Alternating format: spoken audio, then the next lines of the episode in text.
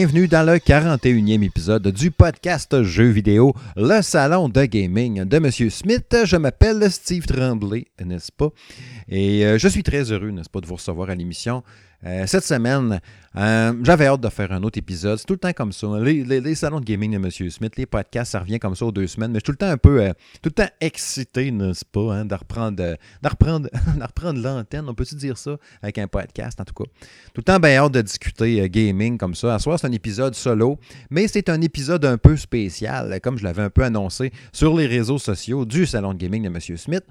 c'est un épisode spécial parce qu'il y aura le top 10 la génération Xbox One, PlayStation 4, mais le top 10 ever. Mm-hmm. Oui, oui, oui, mais pas juste le mien, pas juste le mien, euh, pas juste celui-là d'un autre puis un tel. Puis, non, non. les sept collaborateurs du salon de gaming de M. Smith, il y en a deux qui ne seront pas euh, dans le, top machin, je vous expliquerai tout ça tantôt. Deux, collaborateurs qui n'auront pas participé. Mais j'aurai tout de même sept intervenants qui vont vous livrer comme ça, n'est-ce pas, dans l'épisode, leur top 10 euh, des meilleurs jeux vidéo qui ont joué sur Xbox One, PlayStation 4, mais tout, tout mélangé ensemble. On ne fait pas un top 10, mettons Xbox, un top 10 PlayStation. Je vous ai dit, non, non, non, donnez-moi vos 10 jeux toutes consoles confondues, les deux ensemble, que vous avez le plus trippé depuis le lancement des consoles. C'était quoi, en novembre 2013, quelque chose comme ça. Fait sept ans de ça. Avec l'arrivée de la PS5, ben, je trouvais ça super intéressant euh, revenir un peu sur les jeux qui nous ont fait tripper sur cette génération-là. Je trouve que ça vient mettre une belle petite boucle sur euh, la vie de ces consoles-là. Je sais, elle n'est pas mourue. Il va y avoir d'autres jeux qui vont apparaître, genre en 2021 sur ces consoles-là. Il va en avoir même cet automne encore. Mais c'est tout le temps le fun de faire le bilan. Je trouve ça tout le temps super intéressant. Puis question qu'on n'oublie pas non plus les jeux euh, du passé. Et que cute, mon doux, mon doux. Euh, j'espère que vous autres allez bien, vous êtes en forme, ça pétait le feu. Euh, il y a toujours une lumière au bout du tunnel. Comme disait François Pérusse, il y avait une affaire qui allait avec ça, mais je me souviens pas de la suite de la phrase. Il y avait une affaire, c'était quoi? C'était avec la radio communautaire. Euh, un moment le jour va venir, mais pas toi. C'était le d'avant, en tout cas. Bref. Ouais, au menu à soir, à part ce top 10 euh, Xbox One, PlayStation 4, il y aura un petit bloc Varia, comme j'aime bien les faire, avec quelques petits sujets abordés là-dedans. Et puis la chronique habituelle à quoi je joue, ce que je vais revenir entre autres sur mon expérience Star Wars Squadron que je joue en VR depuis le lancement. Euh, je vais revenir un peu là-dessus. Il y aura un test qui suivra dans les prochains jours. Je n'ai même pas joué au multijoueur encore. Le test n'est pas pour tout de suite. Mais sachez-le, je veux vous en parler un petit peu comme ça. Vous l'avez peut-être bien vu sur le Twitch d'ailleurs du salon de gaming de M. Smith. Euh, M. Smith Gaming, en passant, si vous voulez euh, suivre sur Twitch. Euh, j'ai joué pas mal, j'ai twitché pas mal de parties en plus, puis je suis très pas côté. Mais bref, je vous en parlerai tantôt. Je vais revenir un peu aussi sur G.I. Joe Operation Blackout. G.I. Joe. Ouais, j'ai commencé à jouer à ça sur Switch depuis à peu près 24 heures. Je vais vous en parler un petit peu. C'est un test qui est en cours. À revenir un peu sur Crash Bandicoot 4, euh, un peu de, Call of Duty, un paquet de petites patentes comme ça, Until You Fall en VR. Euh, plein, plein de trucs comme ça. On va avoir du plaisir ensemble, n'est-ce pas? Fait que allons-y tout de go dans cet épisode de spécial-là. C'est parti!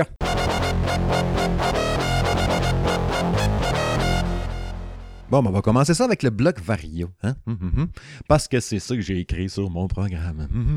Hein? John Rambo. John Rambo qui arrive dans Mortal Kombat 11. Oh, holy shit, motherfucker. J'ai vraiment trippé quand j'ai vu ça. c'est pas ma guerre.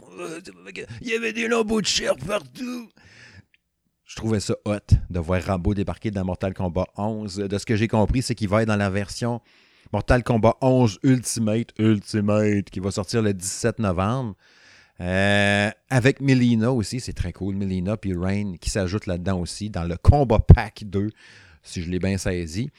Euh, qui va être lancé aussi sur PS5 et Xbox Series XS le 17 novembre. Puis ceux qui ont déjà leur copie d'ailleurs de Mortal Kombat 11 sur PS4, Xbox One, vous allez pouvoir upgrader euh, vers la version Next Gen gratuitement. Ça, c'est tout le temps cool quand les éditeurs font ça.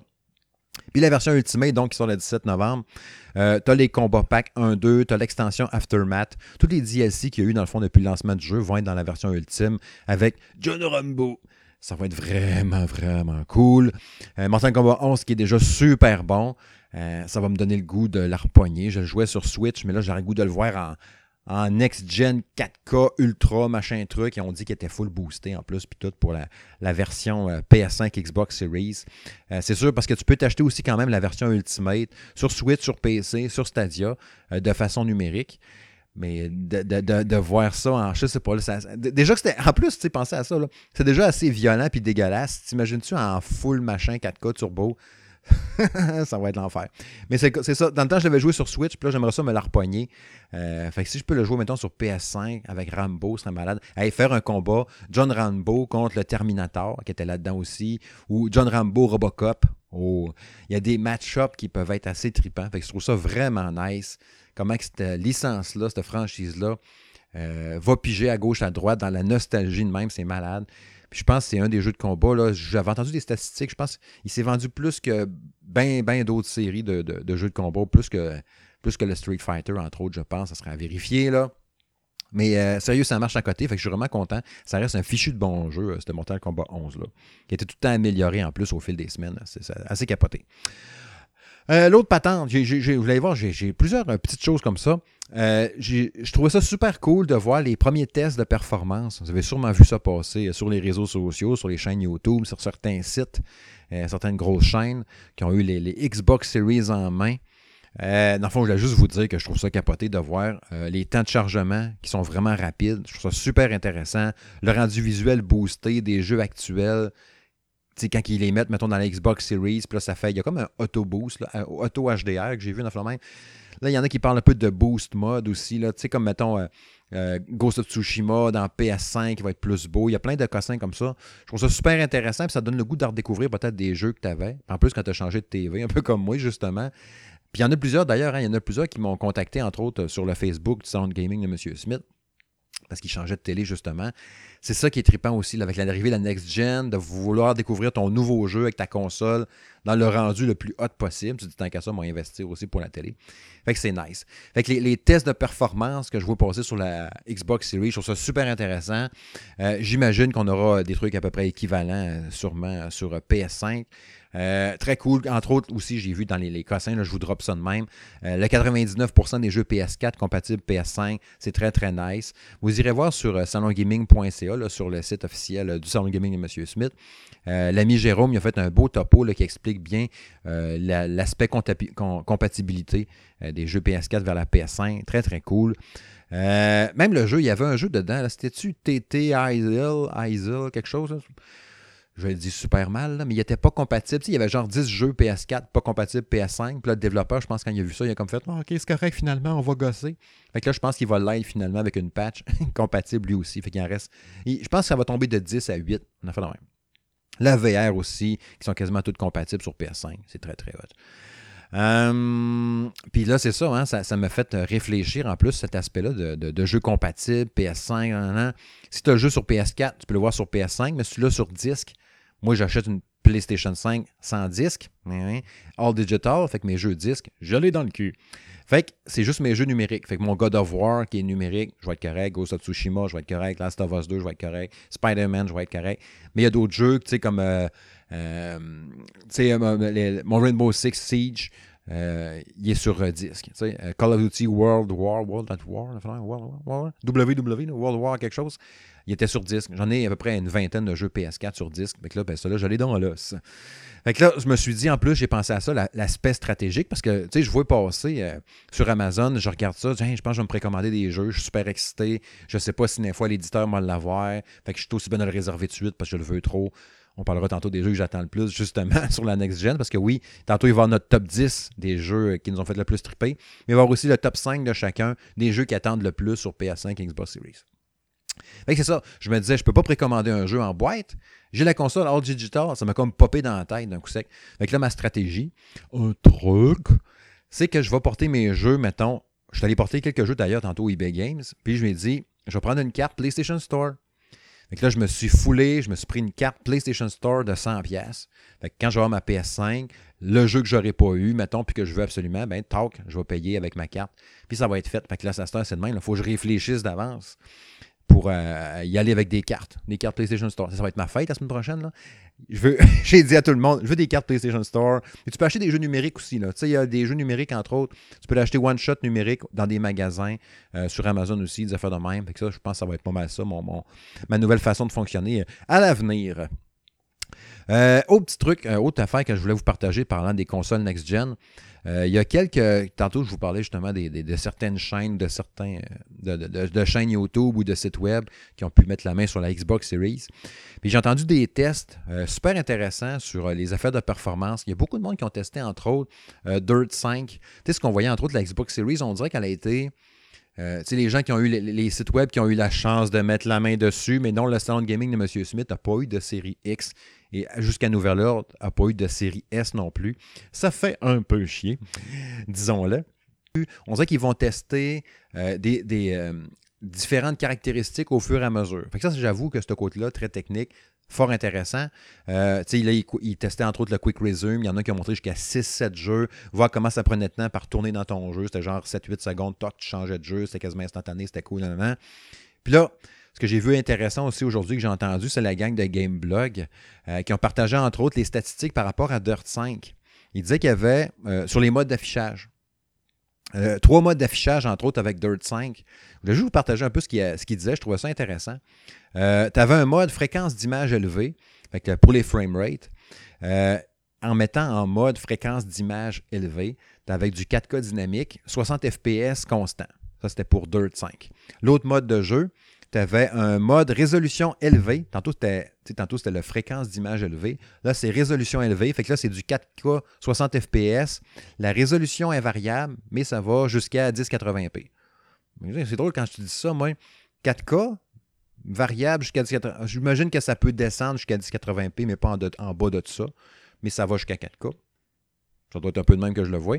Puis le mode performance, qui est compatible seulement avec les télés qui permettent le 120 Hz. Fort heureusement, la télé que j'ai achetée d'ailleurs, elle, a un mode, elle peut, peut faire du 120 Hz. Euh, fait que cela, le mode performance, c'est du 1080p à 1480p, 120 fps. Fait que là, il disait le jeu est peut-être un peu moins beau, mais il va être ultra fluide. on s'entend que moins beau. Est-ce que tu vois vraiment la différence? Je ne sais pas si tu le vois tant que ça on s'entend que tu 120 FPS, c'est super fluide. Il disait, euh, mettons pour un jeu de course, justement comme Dirt 5, un jeu de combat, un jeu de sport, c'est quelque chose qui a besoin d'être bien, bien, bien rapide. Du 120 FPS, euh, c'est capoté bien raide. Ça, c'est sûr que j'ai hâte de voir ça en tabarnouche. Qu'est-ce que je vais choisir? Je pense que ça va dépendre entre le style de jeu. si je le mets à 120 FPS, pour de quoi qu'il y a de l'action, puis quand ça va être plus relax, entre guillemets, ou plus cinématique un peu, tu le mets 4K à côté, turbo, machin truc, pour triper. Euh, il y avait Yakuza Like a Dragon aussi, que j'ai entendu beaucoup parler, avec trois modes d'affichage. Tu avais un mode normal, qui était 60 FPS stable, 1440p, pas full 4K. Fait que là, c'était un peu poche. Tu avais un mode résolution qui était 30 FPS, mais lui était full 4K. Mais il disait que tu avais comme une impression, vu que tu étais à 30 FPS, que c'était comme ralenti versus le 60 FPS. Puis tu avais un mode aussi résolution élevée qui avait du 60 FPS, mais Sega, il n'avait pas dit la résolution élevée, c'était quoi? Il manquait un peu la, résolution, on ne le savait pas. je trouve ça un peu, euh, un peu particulier, puis c'est ça qu'il évoquait un peu quand, quand il en jasait justement les gens de Gameblog, puis je suis d'accord avec eux autres. Ça fait un peu space d'entendre encore qu'aujourd'hui, avec les consoles next-gen, tu as encore le, fait de dire, hmm, tu as le mode euh, résolution élevée, tu as le mode performance, tu as le mode ça. Sais, dans ma tête, moi, puis c'est ce qu'il disait, puis je suis d'accord avec ça. Avec les consoles next-gen, je pensais pas avoir à, réfléchir à ça. Tu sais, semble j'entendais tout le temps avec la PS4 Pro, l'Xbox One X, tu choisis quel mode tu veux, tu plus fluide ou plus beau ou plus ci, plus ça. Puis c'est encore ça avec la nouvelle console. Je trouve ça poche. Mais en même temps, J'imagine aussi que c'est l'aspect aussi là-dedans de dire c'est parce que c'est des jeux cross-génération, c'est pas les jeux développés exprès pour la console next-gen, justement. Fait qu'il y a des concessions à faire, puis tout. Fait que pour ça que tu as ces modes-là, probablement, de performance, de fluidité, de rendu visuel, puis tout. J'espère juste que c'est quand même expliqué de façon claire. Je sais pas, de la manière que j'entendais aussi, c'était pas clair, clair tout le temps, les modes. Euh, sais, qu'est-ce qu'il faut que tu choisisses dedans? As-tu vraiment des coches? OK, moi, je le veux comme ça. Moi, je veux de main, nan, jusqu'à temps que tu sois confortable. Ça va être du taponnage au début, je trouve. Les, premiers balbutiements ou les premières semaines, le temps de s'habituer avec ça, avec les modes visuels, puis les modes de jeu, puis tout ça pour euh, tout ça, avoir la performance qu'on veut. Mais bon, sachez que c'est ça. Je trouvais ça intéressant. Je voulais vous partager un peu ce que j'avais entendu justement par rapport à ça. Il disait entre autres que la manette, euh, pour revenir un peu avec la Xbox Series, que la manette était super confortable, le bouton share était super pratique. Tu sais, avec la, la Xbox, tu sais, quand je vais ramasser, mettons, quand je vais euh, ramasser du gameplay sur mon Xbox pour faire le montage sur mes critiques, tu payes sur le bouton Xbox, tu payes X pour ramasser du gameplay, ou tu payes sur le bouton Xbox, tu payes Y, tu fais des screenshots, on fait de même. Mais là, ça, c'est juste le bouton Share, comme il y a sur la PS4. Ça, c'est super pratique. Il disait que la croix directionnelle était vraiment nice. Euh, les temps de chargement étaient vraiment super rapides. J'entendais encore un gars aujourd'hui parler, parlait par rapport à euh, Devil May Cry 5. Euh, sur les consoles actuelles, c'est genre 25 secondes un loading. C'est entre le menu et partir une game. Puis là, sur Series X, c'était genre, ou sur PS5, je pense que c'est sur PS5 que les, gens parlaient, c'était 3-4 secondes, puis ta game était partie, au lieu de 25 secondes. C'est capoté bien raide. Fait que ouais, c'est super intéressant euh, à voir ça évoluer. J'ai vraiment. Tu sais, la langue de me teaser comme ça, puis me garocher des infos, moi, je veux juste l'avoir dans mes mains, puis jouer avec, justement. Euh, il va y avoir de quoi probablement demain. Euh, changement de sujet, mais un peu en lien aussi quand même. Euh, avec la PS5, demain, ou vous autres, au moment que vous allez écouter le podcast, ça va être cette journée-là, donc le, 15 octobre. par rapport à Burger King, vous avez probablement vu les teasers et les patentes. Là. On voyait le, King qui fouillait d'un sac de, Burger King, puis il voyait la petite lumière avec la musique qui lançait la PS5, probablement. Le petit schling en bon schling, la musique. là. j'imagine qu'il va y avoir de quoi demain en lien avec la PS5. Est-ce qu'on va voir enfin l'interface? Est-ce qu'il y a dans les menus puis tout dans la PS5? On dirait que oui. J'ai super hâte de voir ça. Fait que si ça n'a pas été fait encore au moment où je vais partager le podcast, ben, suivez le Facebook du Salon de Gaming de M. Smith ou le Twitter, le Salon de Gamin 1, pour suivre toutes les annonces, les cossins au quotidien. Vous avez sûrement vu, les réseaux sociaux du Salon de Gaming sont très, très dynamiques. Il y a beaucoup d'actualités là-dessus. Euh, il me reste deux petites choses deux, trois petites choses. Euh, la bêta euh, de Call of Duty qui commence en fin de semaine, justement, on va publier le podcast, ça va commencer à partir du 15 octobre, toute la fin de semaine. Euh, la bêta multijoueur de Call of Duty Black Ops Cold War. Je vous ai fait une vidéo sur la chaîne YouTube que vous pouvez aller voir si vous ne l'avez pas vu encore partager mes impressions là-dessus. J'en reviendrai pas dessus, mais sachez simplement qu'elle commence en fin de semaine. la semaine passée, c'était juste sur PS4, mais là, ça va être Xbox One et PC. Euh, j'ai vraiment du fun avec euh, cette bêta-là. Elle n'est pas parfaite. Je, trouve que le jeu à date moins le fun que Modern Warfare quand même. Euh, ils ont enlevé des patentes qui gossent un peu, mais je me dis en même temps, c'est peut-être parce que c'est la bêta puis tout. On verra bien rendu là. C'est sûr, c'est une bêta. Là. Il reste encore un mois avant de sortir le jeu. Fait qu'il y a des, trucs comme le recul, puis le, fait qu'on ne peut pas se pencher dans les angles, sauf que ça, je pense pas qu'ils vont le rajouter. Euh, mais le recul, il y, avait, il y a différentes patentes, le snipe, il y avait plein de petits cossins qui gossaient un peu. En même temps, le jeu était quand même le fun, puis déjà super beau. Mais bref, allez voir la vidéo euh, si vous voulez en apprendre plus un peu sur mes impressions là-dessus. Puis en fin de semaine, ce qui va être nice, c'est sûr que je vais rejouer. Là. Euh, il va y avoir le mode Dirty Bomb. Euh, bon, ça, ça va être cool de jouer à ça. En fin de semaine, je joue le mode à 40 joueurs. Je vous ai mis d'ailleurs une vidéo là-dessus sur le Facebook euh, du Sound Gaming de M. Smith. Un nouveau mode de jeu en plus, ça va être vraiment cool. Fait que j'ai hâte de découvrir ça en fin de semaine. Il y a eu l'annonce aujourd'hui d'une bière euh, par le Trou du Diable euh, avec, en collaboration avec le studio Red Barrels qui fait le jeu Outlast. La bière Adeptus Tenebris. Je trouve ça vraiment nice. Je vais essayer d'en avoir. Euh, je, serais bien, bien curieux de voir ça puis de mettre une bouteille comme ça dans mon bar parce que oui, ici, à la maison, au sous-sol, j'ai un bar. pas un bar, quand, quel moment est venir chez nous à mon bar, juste les amis qui peuvent venir ici. Fait que j'ai un petit comptoir, puis tout. Puis des fois, les bouteilles qui sont super stylées, je les mets sur ma tablette airs. Fait que euh, ça serait nice sur ma tablette, celle-là aussi. J'aimerais bien, bien ça, goûter à ça, à cette bière-là. Il disait que c'était quoi une, un stout impérial vieilli en fût de Bourbon, clairsemé d'une lueur de saison vieilli en fût de sauterne. Ça ne dit absolument rien. Il présente un nez de pain rôti et de cacao, auquel s'ajoute en bouche une trame tartrique et oxydative couverte de cerises noires. Résultat, une bière à 11% de taux d'alcool, ténébreuse, quelque peu menaçante, mais assurément envoûtante. Mmh. une bière de 750 ml, juste à temps pour l'Halloween. En plus, ça va être lancé le 21 octobre dans la plupart des détaillants spécialisés à travers le Québec de casser ta temps, man. Moi, je veux goûter à ça. Il m'a offert d'ailleurs une dégustation. Je ne sais pas si ça va être possible. si tu m'écoutes, toi, à l'autre bout. ah, c'est ce qui conclut le blog Varia. Hein, t'avais hâte. Hein? Tu te disais, voyons, Steve, t'as fait un petit qu'on aille au top des jeux. Ben oui, hein? Prochain sujet.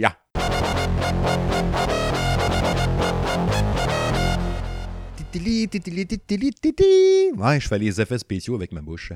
C'est l'heure du top 10, le top 10 des jeux de toute l'histoire de la génération Xbox One et PlayStation 4. Oui, c'est l'heure du bilan, de réfléchir à ce qui nous a fait triper le plus sur la génération actuelle, les jeux qu'on a joués. Puis là, là, vous allez voir, là, les jeux que mes collaborateurs vont dire, puis moi-même, euh, ceux qu'on nomme pas, c'est juste qu'on n'a pas dit dans nos listes, OK? C'est juste parce qu'on n'a pas joué.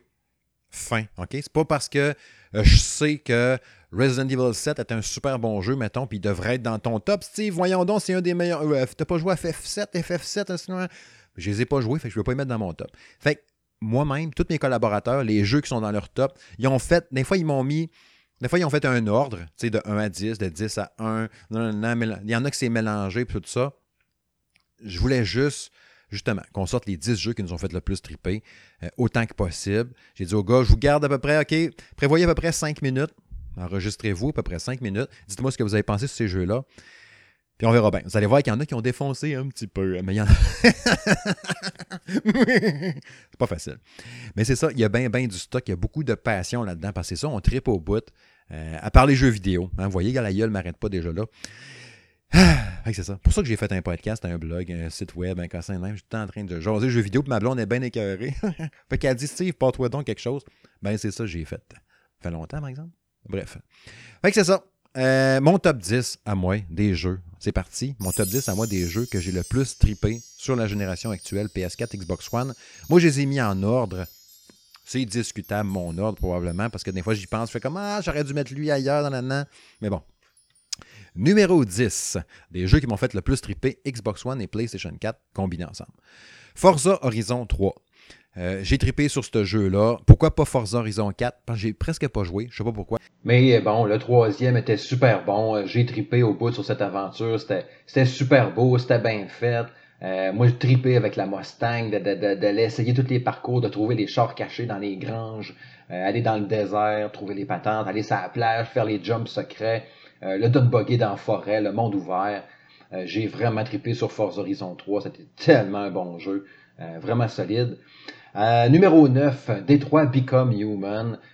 quelle expérience de fou, quelle histoire. j'ai trippé sur cette aventure-là, l'histoire des trois personnages, Connor puis tout. Super intéressant, j'aimais beaucoup le style visuel, l'histoire elle m'est rentrée dans la tête. J'avais fait la démo, j'avais déjà trippé. Euh, Christique, c'était un méchant bon jeu, ça, Détroit Become Human. C'était vraiment une petite perle. Euh, numéro 8, Marvel's Spider-Man, euh, que j'ai joué sur mon PS4 aussi. super bon jeu, quelle aventure de fou. C'est sûr que moi, Miles Morales sur PS5, ça me tente au bout de le jouer. Je regardais encore du gameplay pas plus tard qu'hier, puis j'étais comme, c'est vraiment nice, ça va être trippant. La gang de Game Informer qui a publié un paquet de stocks sur Marvel's Spider-Man, Miles Morales, ça me tente au bout d'y rejouer. Euh, je l'avais fait au complet. Je vais-tu me retaper la campagne? Bouf. Mais peut-être pour le fun de refaire des missions de même pour le fun, puis de faire justement le bout de Miles Morales. Ça me tenterait bien gros. Numéro 7, Doom 2016. Ce Doom-là était tellement bon. J'ai tripé jusqu'à la fin. C'était dur, mais pas si pire. Tu juste correct, là. Euh, défouloir à fond. Ça faisait longtemps qu'on n'a pas eu un bon shooter de même, de, courir partout puis tirer dans le tas. Euh, il y a peut-être Shadow Warrior qui se rapprochait un peu dans le genre de justement Fast FPS. Euh, Doom 2016, c'était trippant. Le multijoueur était le fun. Je l'avais joué sur Xbox One. Je l'avais racheté sur Switch. J'ai joué au multijoueur à ça à côté, qui était super le fun. Un Christy de bon jeu. Numéro 6, euh, Gears 5. Euh, que j'ai joué sur Xbox One, évidemment, que j'ai trippé à côté. Bon, ça aurait pu être PC. Euh, j'ai trippé sur ce jeu-là. J'étais un grand fan de la série des Gears. Gears 4, je l'avais aimé, mais il m'avait quand même déçu. Il y a juste le dernier droit qui était trippant, ou la deuxième moitié, mettons. Mais Gears 5, moi, j'ai trippé du début à fin. Les zones ouvertes pour aller aux objectifs, le rendu visuel. Euh, tellement hâte de voir virer ça sur une Xbox Series X tellement beau, tellement trippant. J'ai trouvé l'histoire qui était tellement venue me chercher sur l'origine des locustes, de la fille là-dedans, puis tout. C'était un solide jeu, Gears, Gears, 5. Euh, euh, mon top 5. Euh, numéro 5, Mad Max. que j'avais joué aussi sur Xbox One. Christy, j'ai aimé ce jeu-là. Grand monde ouvert, l'ambiance Mad Max à côté, le conduite de véhicule est fun, explorer les petits bâtiments. Quand tu commences à être puissant un peu, puis badass, puis que tu rentres dans un camp de méchants, puis tu fais le ménage, tu tues tout le monde, tu ramasses le stock, c'est tellement satisfaisant. Les tempêtes de sable. Euh, j'ai tripé, tripé sur Mad Max. Colin, que c'est un méchant bon jeu. Wow! Euh, numéro 4 des meilleurs jeux de tous les temps. Euh, Xbox One, PlayStation 4. Euh, j'ai mis The Last of Us Part 2. C'était testé le printemps dernier, fait que j'ai eu le temps d'en parler en masse. C'était vraiment solide, c'était vraiment un maudit bon jeu, bonne aventure, l'histoire puis tout, je ne vais rien vous spoiler parce qu'il y a peut-être des joueurs qui ne l'ont pas fait encore. Mais l'histoire est venue me chercher là-dedans. J'avais tellement hâte de voir la suite. Justement, tu sais, quand tu as fait Last of Us 1, évidemment, tu as hâte de voir Last of Us 2. Mais l'histoire est venue me chercher d'un trip rendu visuel. C'était super beau. J'ai hâte de voir la version next-gen, comment ça va sortir quand on va avoir la, petite touche euh, de plus parce que tous les jeux, euh, ces jeux-là vont être lancés ou vont être compatibles évidemment à PS5. Fait que j'ai hâte de voir un peu le rendu visuel. Je ne le referai pas, on s'entend, ça ne me donne pas de la rejouer. Ce genre d'histoire, il me semble que tu le fais une fois. Euh, même si après, tu as un genre de mode New Game Plus. Mais peut-être que je le relancerai juste par curiosité pour voir. Mais c'était vraiment solide. Numéro 4, The Last of Us Part 2. Numéro 3, euh, Ghost of Tsushima. J'ai capoté euh, sur ce jeu-là. En plus que là, cette semaine, ils sortent la portion multijoueur. Euh, excellent du début à la fin. J'ai fait ce jeu-là au complet, mais je n'ai pas tout trouvé encore les cossins. Fait que mec, je le relance sur PS5. Je vais aller m'amuser après ça, aller tuer les petits bonhommes qui restaient, les chefs de camp des places. Euh, c'est tout, tout ramasser les cossins pour. Euh, je dis pas que je vais le platiner, mais j'aimerais ça en jouer encore un peu à Ghost of Tsushima. Euh, juste pour le fun de me promener dedans. C'était tellement un bon jeu. Tellement beau, tellement le fun à jouer. pas vraiment de défaut, ce jeu-là. J'ai capoté. Numéro 2, hein, vous commencez à deviner un peu peut-être la suite. Numéro 2 des meilleurs jeux de l'histoire qui m'ont fait le plus triper Xbox One, PlayStation 4. Uncharted 4, A End. C'était un, bijou. La série Uncharted, c'est une de mes séries préférées. Tu sais, sur PlayStation 4, mes séries préférées, c'est God of War puis Uncharted. Puis sur Xbox, c'est Halo puis Gears. Puis, euh, Uncharted 4, vous voyez d'ailleurs, vous devinez probablement numéro 1. Euh, Uncharted 4 euh, était super bon. Le 3 était correct. Le 1, le 2 était super bon. Le 3 était correct. Mais le 4 est tellement revenu à remonter ça dans le piton. Euh, point de vue qualité, point de vue visuel. Euh, Nathan Drake, je me suis tellement attaché à ce personnage-là. L'histoire est super bonne. Euh, un vraiment un solide jeu. Christique, c'est bon, ça. C'est vraiment un de mes jeux préférés sur la PlayStation 4. Puis le grand numéro 1, toutes consoles confondues, Xbox One, PlayStation 4, de tous les jeux qui m'ont fait le plus triper sur cette console-là. Euh, God of War 2018. Euh, l'histoire de Kratos euh, avec son fils, Kratos, je l'ai dit bizarre, hein? Les plans séquences, l'histoire, le gros serpent dans le lac, la prise en main, la hache, après ça, tes deux épées. le punch final, là j'attends God of War Ragnarok avec impatience. C'est vraiment le meilleur jeu que j'ai joué sur ces deux consoles-là.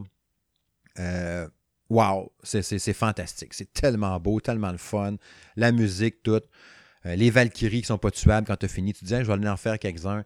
Euh, c'est malade. C'est que, que du bon. Christique, c'était vraiment solide. Euh, les jeux qui n'ont pas fait la cote du top 10, parce qu'à un moment donné, il faut choisir, OK? Genre 11, 12, 13, 14, e position. Call of Duty Modern Warfare, que j'ai tripé, le jeu de l'année passée. je joue encore à ça super souvent. C'est un solide jeu. Overwatch, que j'ai capoté ma vie. C'est super bon. Euh, Titanfall 2. Et puis, parce que l'histoire est malade. Les, quand tu es en arrière de l'histoire, puis tu vois le fond des décors, puis tout, d'un capoté. Puis Cuphead aussi, que je mets dans les jeux qui m'ont fait le plus triper euh, sur cette génération-là. Euh, j'ai pas mis de jeu VR parce que c'est trop frais dans ma tête encore. Je suis trop sur l'émotion. Je pourrais mettre plein de jeux VR, mais j'en mettrai pas. on attendra. un regret, avant de passer la parole à mes collègues, euh, un regret, euh, Horizon Zero Down que j'ai pas joué sur PlayStation. Puis cette valeur, il n'est pas sur le PlayStation Plus Collection, sur la PS5. Quand c'est un jeu qu'on va voir gratuit au lancement. Fait que je me promets de faire Horizon Zero Dawn un moment. Au pire, à l'acheter. Ou je sais pas, pensez-vous qu'ils vont le rajouter un moment dans le PlayStation Plus Collection? Ça serait pas mal cool. Euh, puis où c'est qu'il va se ramasser? Hein? Cyberpunk 2077 puis Halo Infinite. Est-ce qu'ils vont se glisser dans le top 10 des meilleurs jeux ever, personnellement, de ces deux consoles-là? Je ne sais pas tout, parce que oui, on a tendance à l'oublier, mais ça va être des jeux aussi de la génération actuelle, puis deux jeux j'attends beaucoup, tu sais. Je ne sais pas.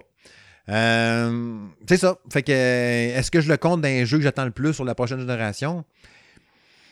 Dans les, cinq jeux que j'attends le plus, je ne sais pas. Je sais pas. Euh, je dirais que oui. Tu sais, à court terme, mettons. Cyberpunk 2077, c'est sûr que j'ai super hâte de jouer sur ma PS5. J'ai même pas goût de jouer sur PS4. Là. Mais est-ce que je vais pouvoir l'acheter sur PS5, la version PS4? Qui va être boosté pour la PS5 en attendant. Je ne sais pas. Est-ce qu'il va falloir que je jette sur PS4? Après ça, le downloader sur ma PS5 puis là, le jouer là. Ça, ce bout-là, je ne sais pas. A quelqu'un qui le sait, il pourrait peut-être me répondre. Je serais bien curieux, je n'ai pas la réponse.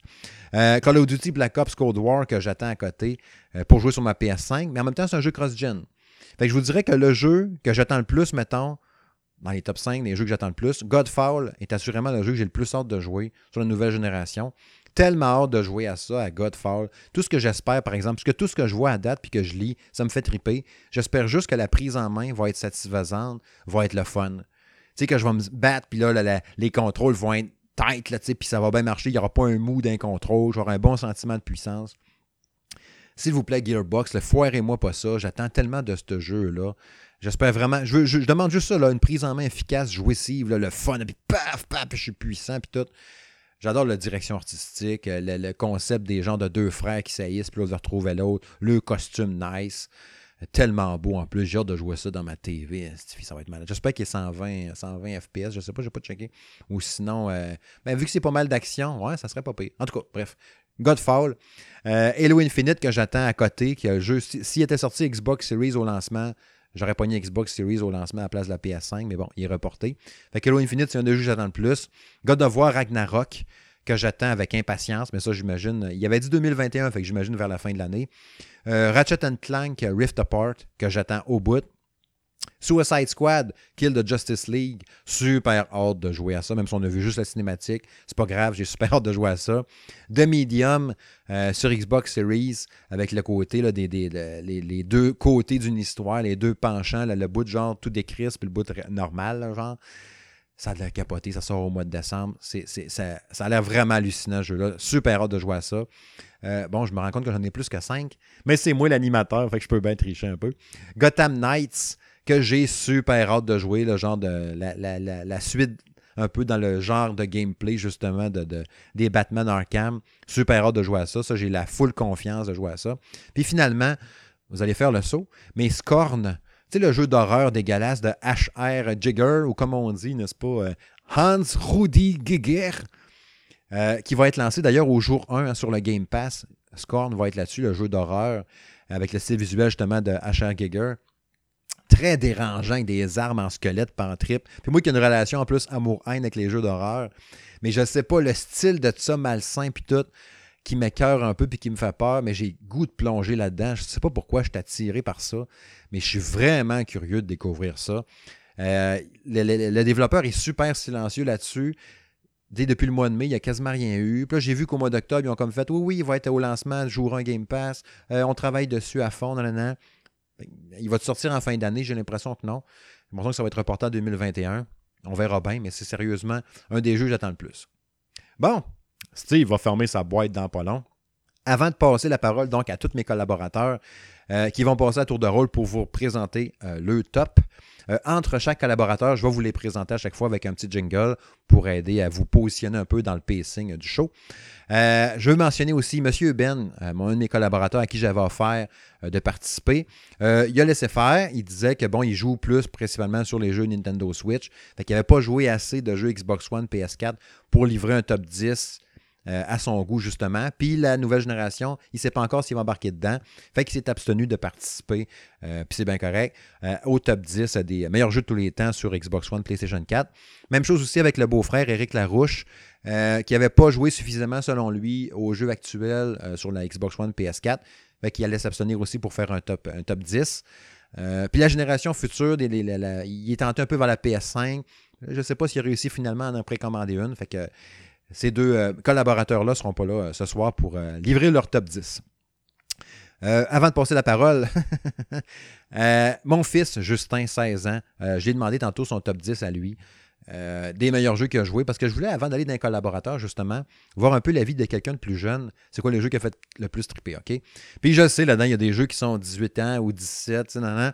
Mais à 16 ans, il a joué un paquet de jeux ces derniers temps, justement. Il ne faut pas être naïf. Je sais qu'il a touché à des jeux qui sont peut-être pas tout le temps de son âge, OK? Mais à 16 ans.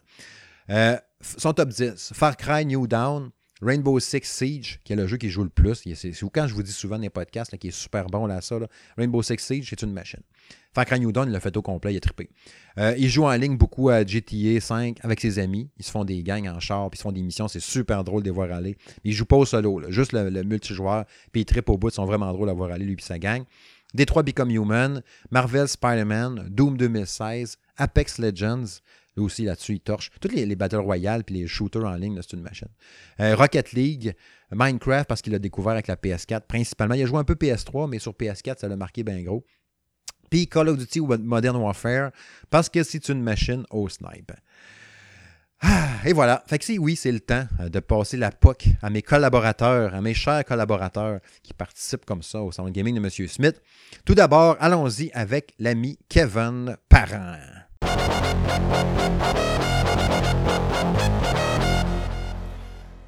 Bonjour Steve, oui, euh, c'est Kevin Parent. Donc, euh, super content que tu m'aies invité euh, pour faire le top 10 des jeux de cette génération de consoles. Puis par la suite, bon, on va regarder les jeux qui vont s'en venir sur les prochaines générations de consoles.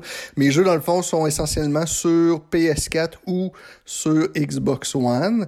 On va commencer, dans le fond, avec la dixième position qui est le Master Chief Collection, un jeu que j'ai eu l'occasion de jouer au début là, de la sortie de la Xbox, un jeu qui a été euh, super apprécié de mon côté. On pouvait faire, dans le fond, tous les, euh, les chapitres là, des jeux passés de Master Chief de Halo, dans le fond. Fait que c'est un jeu qui, qui en valait pleinement sa chandelle par l'argent investi qui nous permettait de jouer à tous ces jeux-là, puis euh, dans, aussi dans, une, dans un, environnement qui était plus beau, qui ont été rehaussés graphiquement.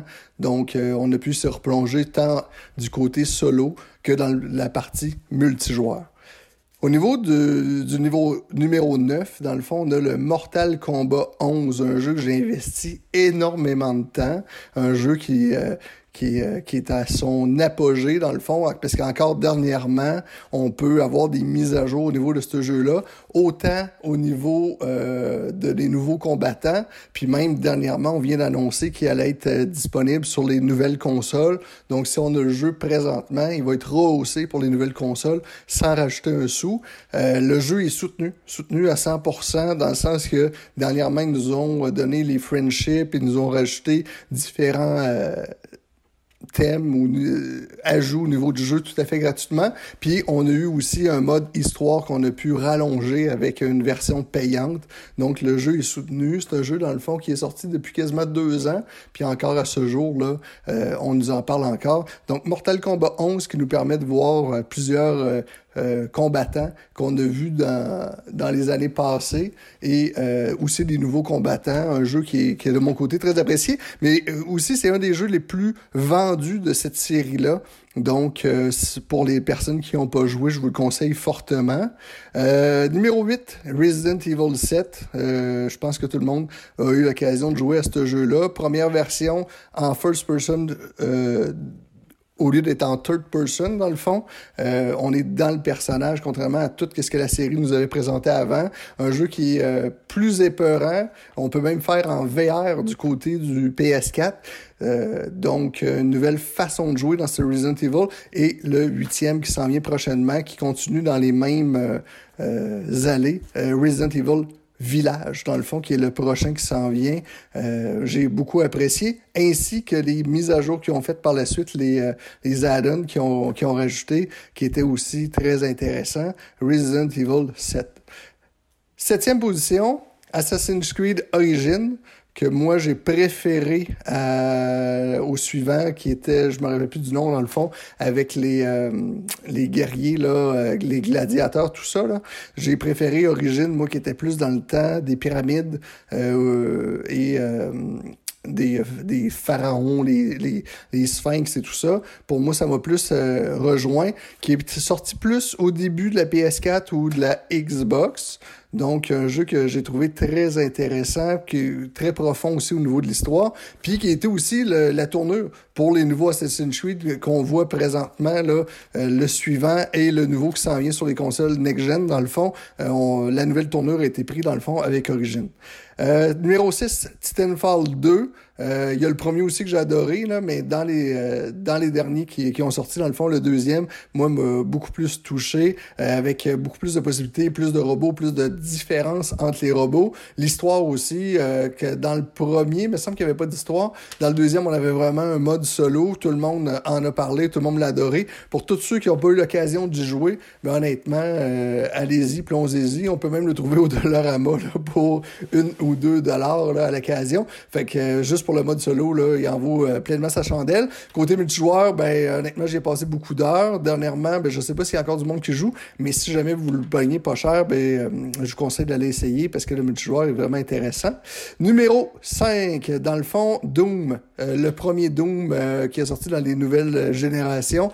Parce que dans le fond, il y a Doom puis il y a Doom Eternal. Moi, je parle de Doom 2016. une version qui, pour moi, qui, qui m'a plus parler que la nouvelle version euh, Eternal, mais j'ai quand même apprécié le Eternal, là, puisque je l'ai, je l'ai noté avec Steve, là, puis j'ai quand même apprécié. Mais j'ai préféré le premier qui me rappelait plus euh, les anciens que j'avais joués là, sur PC jadis, le Doom 1, Doom 2, Doom 3. Donc pour moi, là, le, premier Doom 2016, euh, pour moi, est dans mes favoris, parce que là, on, on est rendu au top 5. Là. Top 4, euh, dans le fond, le quatrième jeu, je pourrais vous dire, un jeu qui est multiconsole, Fortnite pour moi, qui est un jeu que j'ai pas eu l'occasion de jouer énormément dans le chapitre 1, euh, parce que ça me, rejoignait moins. Je trouvais que les joueurs étaient trop difficiles par un manque de balance, de matchmaking qu'on appelle. Et puis quand ils sont arrivés avec le blackout total aussi, qu'on pendant plusieurs jours, on n'a pas pu jouer au jeu, euh, c'était comme un trou noir. Euh, ils ont sorti dans le fond le chapitre 2. Puis à ce moment-là, ben, ils ont mieux balancé le jeu. Donc euh, quelqu'un comme moi qui construit moins ou qui est moins habileté dans ce genre de jeu-là, ben je m'y retrouve plus parce qu'on on me fait jouer contre du monde de ma même force. Puis depuis le chapitre 2, ben honnêtement, j'ai investi beaucoup de temps parce que euh, toutes les saisons par la suite, j'ai atteint le niveau 100. Donc, euh, au niveau des heures investies, c'est le jeu que j'ai joué le plus depuis, euh, je vous dirais, le Blackout. Là. Je ne me rappelle pas à quel, quel mois que le Blackout avait été fait, mais depuis au moins 5 ou 6 mois, c'est le jeu que j'ai investi le plus de temps dernièrement. top 3, Gran Turismo. Gran Turismo qui a sorti Sport, dans le fond, qui a sorti sur PS5. Ben, j'ai investi énormément de temps. J'ai adoré la manière que ce jeu-là fonctionne. Il a été beaucoup amélioré au niveau des années. Parce qu'au début, il n'y avait pas vraiment de mode solo, il y avait juste un mode multijoueur. Et puis, dernièrement, ben, ben pas dernièrement, mais là, plusieurs mois, même une année ou deux, ils ont rajouté un mode multijoueur qui nous fait penser au premier Gran Turismo, ce qu'on peut gagner des trophées, de l'argent, s'acheter de nouveaux chars, tout ça. Mais moi, c'est leur, euh, c'est, vraiment leur, pensée initiale qui, qui m'intéresse de ce jeu-là, qui est le mode sport, dans le fond, qui est un mode simplement en ligne, qui nous permet de nous qualifier puis après ça, le jeu nous amène à, combattre contre, ben, à courser dans le fond, contre des, euh, des gens sur Internet avec les qualifications. Notre temps réussi en qualification nous amène sur la grille de départ avec un temps qui est euh, première, deuxième, troisième, quatrième position, etc. jusqu'à 12 participants, je pense. Euh, puis là, ben notre notre chrono, dans le fond, est, vraiment important parce que on va avoir une meilleure place sur notre grille. Et puis par la suite, une fois que la course est partie, ben c'est quand même assez exigeant dans le sens que euh, si on accroche quelqu'un durant la course, ben on va être pénalisé en temps. Donc ça nous amène à faire vraiment des courses propres. Euh, puis si on accroche trop souvent les autres au-delà du au-delà du fait d'être pénalisé en temps réel, ben on va aussi être euh, dans les prochains dans les prochaines parties à être mis avec des gens qui ont notre type de conduite. Donc on se retrouve avec des gens qui sont peut-être un peu moins professionnels. Donc c'est on veut pas ça. fait qu'on essaie tout le temps d'avoir une bonne conduite et euh, ça nous amène à nous dépasser contrairement aux autres jeux de course. Parce qu'habituellement, dans un jeu de course, bon, on arrive dans un tournant, tout ça, on fait plus ou moins attention, on accroche les autres, mais ça amène un côté irréel que moi j'apprécie moins. Donc, Grand Turismo Sport, pour son côté vraiment multijoueur, moi m'a accroché. Ça me fait penser vraiment quand le samedi matin, je m'en faire du vrai karting. Dans le fond, je me sens vraiment dans ce feeling-là. Euh, numéro 2, God of War un jeu que j'ai euh, acheté, conservé. Dans le fond, il y a deux jeux que j'ai conservés à vie euh, sur euh, ces générations-ci de consoles, Xbox ou PS4. Ça donne qui sont sur PS4. C'est God of War que j'ai conservé puis que je ne vendrai jamais pour son histoire qui est mémorable, qui a pris vraiment une tournure différente des premiers God of War. Les premiers God of War qui sont sortis, je pense, sur PS2, PS3, ça, j'y jouais parce que on en parlait tout ça, mais ça, ça me touchait moins. Mais le nouveau God of War qui nous amène dans un côté, euh, même si c'est irréel, mais qui nous amène quand même dans un côté plus réel, moi je trouve, avec un, côté émotionnel, tout ça, pour l'histoire, m'a vraiment euh, captivé. Puis je le garde parce qu'un jour, je veux le refaire. Et sinon, c'est le numéro 1 qui est sur PS4 aussi, qui est Spider-Man. Spider-Man, euh, moi je l'ai adoré. D'ailleurs, je viens juste de finir les extensions euh, avant de faire ma critique. Fait qu'autant au niveau du mode solo standard que les, les trois extensions qui ont sorti par la suite, pour moi ça a été un 100 sur 100. Hein, un, top, euh, un top 1, comme qu'on dit. Donc, c'est ma première position. Puis ça aussi, c'est un jeu que j'ai puis que je ne vendrai pas. Et euh, on va pouvoir s'en aller sur les jeux euh, next-gen qui s'en viennent, dans le fond. Euh, on va tomber au-dessus du, du, numéro 5 au numéro 1. Puis on va voir qu'on va sûrement avoir une certaine continuité là-dedans. Donc, numéro 5, euh, Forza 8 que j'attends. J'ai vu, dans le fond, les nouvelles images de ce jeu-là. m'a beaucoup titillé parce que, dans le fond, mon jeu préféré, c'était Gran Turismo par rapport à Forza. Mais j'ai jamais haï non plus Forza. J'y allais une fois de temps en temps. Mais j'ai beaucoup d'espoir à ce qui amène un côté beaucoup plus réaliste. Parce que j'ai toujours trouvé que Gran Turismo était plus réaliste que Forza. Mais là, avec les nouvelles technologies, l'intelligence artificielle, tout ça, ben, j'ai espoir qu'il amène ce côté-là. Puis qu'il amène surtout le côté qu'on avait vu lors d'une mise à jour de Forza 7. Il avait amené un côté qui, pénalisait un peu là, euh, par la suite, comme à la Gran Turismo Sport. Fait que j'ai espoir que dans cette version aussi, il m'amène mon, mon, côté là, plus réaliste. Donc, Forza 8 que j'attends beaucoup.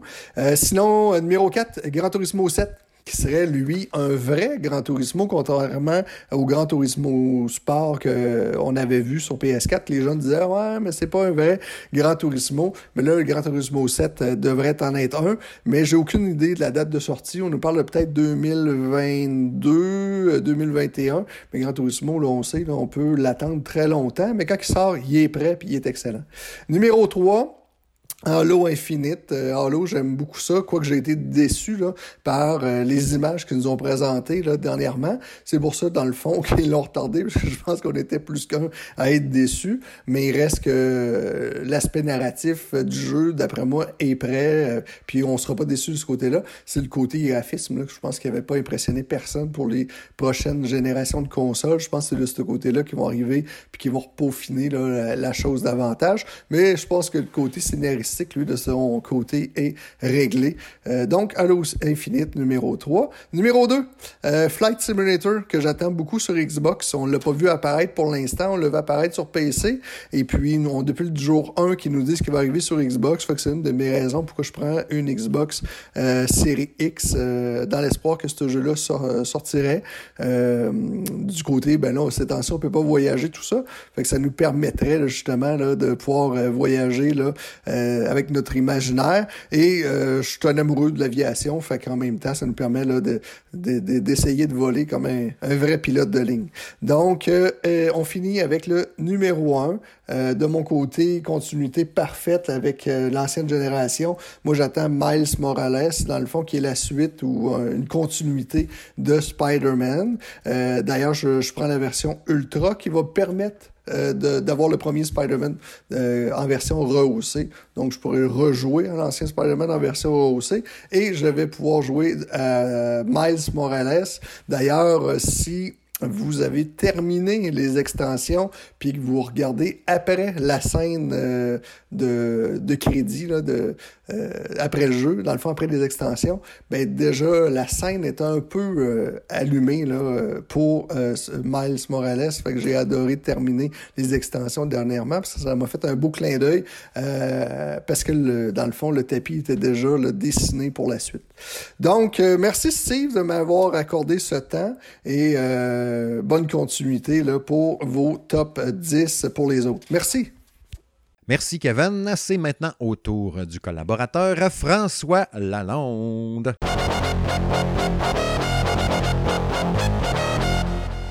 Hey, salut tout le monde, c'est François Lalonde pour le salon gaming de Monsieur Smith. Steve, Monsieur Smith Tremblay en personne, en chair et en os, surtout en voix, m'a demandé de faire un top 10 des euh, jeux des consoles actuelles que j'ai adoré. Euh, quand on parle de consoles actuelles, bien sûr, on parle de Xbox One et PS4.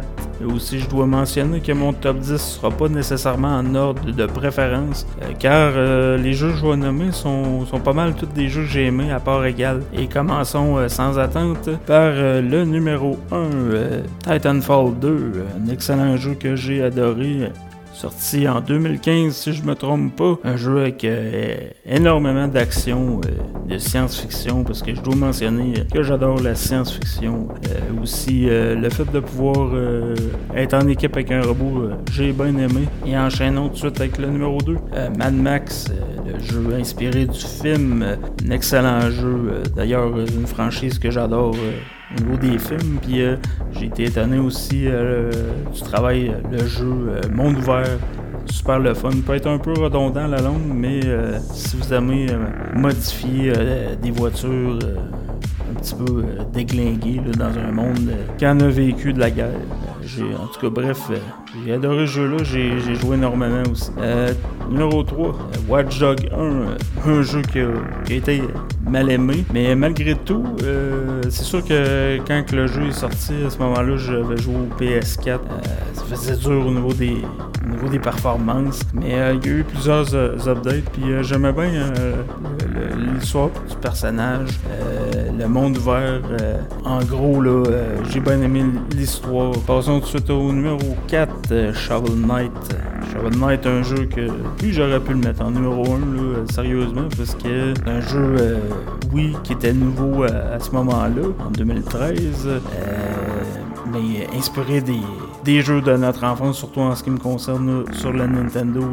Là, j'ai, trouvé euh, le, concept super le fun, le petit chevalier avec sa pelle. Euh, j'aime beaucoup euh, encourager les, jeux indépendants. Je trouve qu'ils sortent toujours du lot, surtout dans, le cas de, de Shovel Knight. Numéro 5, numéro 5, hein, GTA 5. C'est un addon. Euh, pas besoin de vous parler beaucoup de cette franchise-là, tout le monde la connaît. Euh, moi, j'ai encore là, j'ai pas joué online. Euh, je suis pas vraiment un joueur online. mais au niveau de l'histoire, au niveau de tout ce que tu peux faire, si t'es tanné de jouer, ben on peut faire énormément de choses dans le monde de GTA. J'ai adoré ça. Le moteur graphique à ce moment-là était extraordinaire. surtout que c'était une version de, ce console, euh, des consoles actuelles. Il était un petit peu plus euh, revampé. Il pouvait se rapprocher un petit peu euh, des versions PC. bref, un jeu que j'ai adoré, surtout au niveau des personnages. Il, est très beau m'a beaucoup fait rire. Euh, numéro 6, euh, la série des Doom. On parle de Doom euh, qui été faite en 2016, la refonte dans le fond, le, reboot. Et Doom Eternal qui est sorti cette année en mars 2020. deux jeux que, que j'ai adoré. beaucoup d'action. En fait, c'est que de l'action. Si vous aimez les, qu'on peut appeler les fast shooters, les FPS hyper super rapides, c'est un jeu pour vous. C'est pas, pas pour tout le monde non plus. Le fait de toujours euh, être dans l'action, euh, ça, peut être étourdissant par moment, mais moi, c'est une de mes franchises. c'est sûr, j'avais un petit côté nostalgie au niveau de Doom. numéro 7, série des Wolfenstein. Wolfenstein est une série que, que j'adore depuis le tout premier. C'est sûr qu'il y a eu d'autres titres un peu moins bons, mais la refonte qui, a été faite là, on parle de, New Order, de, Old Blood, l'expansion. Après, t'avais de New Colossus, puis euh, Young Blood, euh, la dernière euh, expansion du 2 qui était sortie. Ben non, en fait, c'est un stand-alone. J'étais tout seul, mais on découvre les, d'ailleurs les filles de Blasco, Blaskowitz. j'ai adoré, surtout, ça se passe dans les années 80. J'ai, bien aimé cette série-là. Et passons au numéro 8, Call of Duty Infinite Warfare. un jeu qui a été pas mal mitigé au niveau des critiques. Encore là, moi j'ai fait. Euh, j'ai joué un petit peu multiplayer, euh, mais vraiment juste pour dire, euh, j'ai adoré l'histoire. c'est sûr qu'il y a beaucoup de monde qui, qui trouvait ça peut-être un peu trop futuristique, mais en ce qui me concerne, ils m'ont touché directement le fait de, de pouvoir piloter un, jet qui permet d'aller en orbite, même dans l'espace. aussi, nombreuses missions en tant que soldat. j'ai adoré le mix entre les deux. un excellent jeu en ce qui me concerne. Passons tout de suite au numéro 9, euh, Tom Raider euh, de 2013, euh, qui ont ressorti en Definite Edition. moi, j'avais joué Xbox One. Un jeu, j'ai été surpris. Premièrement, j'ai jamais vraiment trippé sur Tom Raider. Seul là, j'ai adoré style survivaliste fait de, de, de survivre, euh, mélanger euh, la survie, l'action, puis j'ai trouvé le personnage de Tom Raider dans, cette refonte-là euh, très attachant. Et euh, finissons euh, sans tarder avec euh, le numéro 10, euh, Rage 2. Euh, Rage euh, est une franchise que j'avais fait le premier, que euh, beaucoup de monde qui connaissait pas le premier, est un petit peu ina- inaperçu malheureusement. Euh, le deuxième, encore là, c'est un monde ouvert, euh, euh, première personne, euh, peut beaucoup ressembler à Mad Max, mais avec ses qualités uniques à lui, là, beaucoup de couleurs, surtout dans le 2, euh, des couleurs très néon là, qui peuvent rappeler les années 80 encore là. Beaucoup d'action, les armes super le fun. bref, j'ai eu beaucoup de plaisir. Là aussi, euh, Steve m'avait demandé de faire un top 5 sur euh, les consoles next-gen. En ce qui me concerne, euh, moi, next-gen, euh, je vais passer mon tour concentré sur mon ordinateur et surtout à la Switch que j'ai découvert euh, récemment. Une belle petite console que, j'adore euh, de tout mon cœur. C'est ça. Fait que je vais, je vais me concentrer sur les jeux PC puis euh, Switch. Euh, puis Next Gen, ben, je, vais, laisser ça, euh, c'est ça même de meilleures personnes, euh, dont euh, Steve Tremblay qui va vous faire, euh, vous faire des, excellentes critiques comme, comme d'habitude. Fait que euh, c'était euh, François Lalonde pour le salon de gaming de Monsieur Smith et je vous dis à la prochaine. Oh, merci François qui était tout en musique, n'est-ce pas, mesdames, messieurs? Euh, c'est maintenant au tour du collaborateur, oui, qui a fait un retour, n'est-ce pas, hein, avec un, test récemment, celui de, euh, Kingdoms of, Ama- of Amalur, puis est en train de travailler d'ailleurs sur un test, encore une fois. Euh, L'ami Francis Payan. Bonjour tout le monde, ici Francis Payan du Salon de Gaming de Monsieur Smith et voici mon top 10 des jeux que j'ai préférés de tous les temps sur PlayStation 4 et Xbox One. Euh, évidemment, c'est un top 10, mais l'ordre n'a pas d'importance. Donc, euh, le jeu numéro 10 est aussi bon que le jeu numéro 1. Je préfère juste euh, vous en avertir. Donc, le premier jeu qui me vient à l'esprit, c'est Call of Duty Modern Warfare, sorti sur PS4 et Xbox One l'an dernier. C'est vraiment un jeu que je trouve exceptionnel, par son histoire que et aussi surtout au niveau du gameplay en ligne. Parce que je dois l'avouer, ça doit être le jeu pour lequel j'ai le plus joué cette année en ligne. Euh, J'adore jouer à ce jeu-là. Puis aussi, qu'est-ce qui est le fun? Et j'espère honnêtement qu'ils vont faire ça sur euh, Call of Duty Cold War, qui à chaque trois mois à peu près, on a toujours des nouvelles cartes, des nouveaux euh, modes euh, en ligne, des fois des modes aussi d'histoire, donc toujours des ajouts continuels, malgré le fait qu'on a que payer euh, le jeu de base. Donc ça là, c'est vraiment apprécié. Puis écoute, c'est un, pour moi c'est un must. Après ça, numéro 2, j'ai mis euh, Forza Horizon 3 et 4 sur Xbox One. Euh, dans le fond, j'ai mis un 2 pour 1 parce que je trouve que les deux jeux, euh, c'est pas mal une continuation. Euh, honnêtement, j'ai préféré le troisième. Il y a beau- évi- évidemment énormément de contenu. On peut aussi tester euh, beaucoup la machine Xbox One, tant au niveau graphique. Et aussi, euh, sur le troisième, j'avais vraiment aimé l'ajout des pistes de course Hot Wheels. Ça, j'avais trouvé ça vraiment, mais vraiment génial. Numéro 3, j'ai mis euh, Detroit Become Human sur PlayStation 4, qui était une exclusivité, qui est rendue maintenant sur PC. Euh, si vous aimez les jeux d'histoire, euh, les jeux, ben, ouais, on pourrait dire narratifs dans un certain sens, mais dans lesquels vous êtes le héros et vous faites vos choix, eh bien, regardez, cassez-vous pas la tête, c'est un jeu absolument à avoir sur PlayStation 4. Après ça, on passe à Wolfenstein 2, le New Colossus. Euh, pour moi, c'est un de mes jeux défouloirs euh, qui, qui est évidemment disponible sur Xbox One, euh, Xbox One et PS4. Euh, j'ai adoré jouer à ce jeu-là. Je pense que ça fait deux, trois fois que je recommence, puis je me tanne pas. Puis aussi, ce jeu-là, petite particularité, je le joue tout le temps en français parce que j'adore la voix euh, du personnage principal, Blaskowitz, qui est inter- interprété par l'acteur Patrick Poivet, qui est l'acteur qui fait la voix de Bruce Willis et de Tom Cruise en français. Donc, euh, quand on joue à ça, moi, j'ai toujours l'impression de jouer euh, comme étant un peu John McClane dans Die Hard. Après ça, on tombe à Gears 5 sur Xbox One exclusif. Ça aussi, Euh, très bon jeu, encore une fois, très bonne histoire. Bon défouloir aussi. Euh, j'ai pas eu la, malheureusement la chance d'acheter tous les autres Gears of War, mais en tout cas, lui, je l'ai vraiment aimé, puis vraiment, vraiment bien. Après ça, moi, j'ai mis God of War sur PlayStation 4. Évidemment, la, série euh, n'a plus besoin de présentation. On n'interprète Kratos. Dans ce cas-là, il y a aussi son fils qui fait partie de l'aventure. Euh, très beau jeu, encore une fois, qui nous donne une claque graphique vraiment impressionnante sur PlayStation 4. Puis ça, je pense que c'est un incontournable à avoir. Toujours PlayStation 4, on a le jeu Uncharted 4. Écoutez, c'est un, ça aussi, c'est un incontournable. Euh, été euh, ben, ouais, officiellement le seul nouveau jeu Uncharted sur PlayStation 4. C'est sais qu'il y a aussi l'autre jeu, l'espèce de spin-off là, avec les avec les faits Uncharted de Lost Legacy, si ma mémoire est bonne. Euh, puis on aurait pu le mettre là-dedans aussi, mais c'est sûr que le 4, évidemment, il est plus complet, plus grande histoire, euh, plus profond. Donc c'est pour ça que j'ai mis Uncharted 4.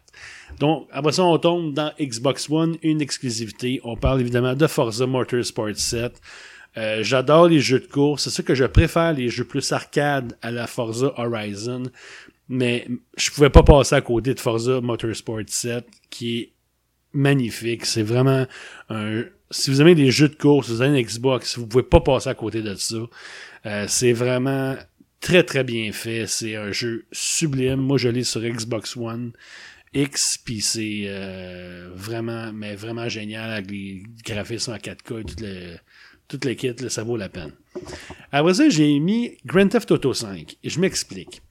Grand Theft Auto 5, on le sait, est sorti sur, euh, premièrement sur Xbox 360 et sur PS3. Puis, par la suite, a été euh, mis au goût de jour sur PlayStation 4 et Xbox One. Euh, évidemment, avec son mode en première, à la vue à première personne, qui a fait couler beaucoup d'encre au moment de la sortie du jeu. Je l'ai mis parce que ce jeu-là, premièrement, euh, c'est vraiment extraordinaire. Je veux dire, il y a du stock à faire. Puis surtout, euh, au niveau en ligne, il y a tout le temps, tout le temps du nouveau contenu. Vous payez, vous avez payé le jeu 80$, vous l'avez payé le jeu 20$, ça change rien. Vous avez toujours des mises à jour continuelles pour avoir de nouveaux, nouvelles activités, toujours des choses à faire en ligne. Donc, puis éventuellement, il va se retrouver ce jeu-là sur PlayStation 5 et aussi sur euh, Xbox One X. Euh, Series X, je veux dire. Donc, euh, je pense que ça aussi, c'est un incontournable. Et pour finir, un autre défouloir qui était disponible sur PS4 et Xbox One. On parle de Doom Eternal. Encore une fois, ça faisait euh, plusieurs années que je n'avais pas joué à des jeux de la série Doom. Euh, je me souvenais pas que c'était aussi stressant. Mais c'est vraiment, euh, comme on dit, un très bon défouloir. C'est sûr que c'est un peu gore, ces barres. Là. Je dire, c'est assez... c'est des bonhommes pas très jolis à voir des fois. Là. Mais quand même, c'est un, maudit bon jeu. Encore une fois, un mode en ligne assez bien fait. Mais moi, j'ai plus joué au mode histoire. Mais euh, ça, je l'ai mis dans euh, ma liste de, de jeux euh, vraiment à souligner. Les jeux que, les jeux que j'attends le plus sur Next Gen, j'en ai mis 5. Donc, on parle de Gran Turismo 7. Ça, c'était. Je suis vraiment déçu qu'ils sortent pas au moment de la sortie de la PS5. Je pense que ça aurait été un incontournable. En fait, ça l'est. Euh, on sait malheureusement pas quand est-ce qu'il va sortir. Est-ce que c'est cette année? Est-ce que c'est l'année prochaine? On n'en a aucune idée. Mais en tout cas, en attendant, moi, c'est sûr que Gran Turismo 7, je la jette Day One. Ça, c'est sûr. Un autre jeu de sport, de cours, je veux dire, Toujours dans la même lignée. Forza Motorsport 8, encore une fois sur Xbox One. Euh, Xbox Series X ou Series S. Donc, ça aussi, euh, ça a l'air vraiment. J'ai bien hâte de voir ça, surtout que c'est. Ça va être un jeu vraiment. Moi, j'ai hâte de voir surtout la claque graphique, c'est ça que je recherche. Euh, voir vraiment là, où est-ce qu'on est rendu, puis où, par rapport à Motorsport 7, voir où est-ce qu'on est rendu. Après ça, sur PS5, Ratchet Clank Rift Apart. Je suis un maniaque de la série Ratchet. Euh, je suis vraiment content qu'il en fasse enfin un nouveau, parce qu'évidemment, il n'y a pas eu de nouveau Ratchet sur PS4, à part le remake du premier. Donc, il était vraiment en temps qu'il en sorte un nouveau. Donc, ça aussi, j'ai bien, bien hâte. Euh, Flight Simulator, euh, qui va être sur Xbox One Series S et Series X. en fait, Flight Simulator actuellement est déjà disponible sur PC, mais j'ai vraiment, mais vraiment hâte de jouer sur console next-gen, qu'on puisse euh, s'amuser à voler un petit peu partout. Euh, j'ai mis aussi euh, Call of Duty euh, Cold War, parce que, encore une fois, à cause de Modern Warfare, que j'ai vraiment trippé, et je sens qu'on va aller dans la même lignée pour le nouveau Call of Duty. Je pense que ça va être bien. Puis, évidemment, c'est le seul jeu pour l'instant que j'ai précommandé sur PlayStation 5, donc je pouvais pas me permettre de ne pas le mettre.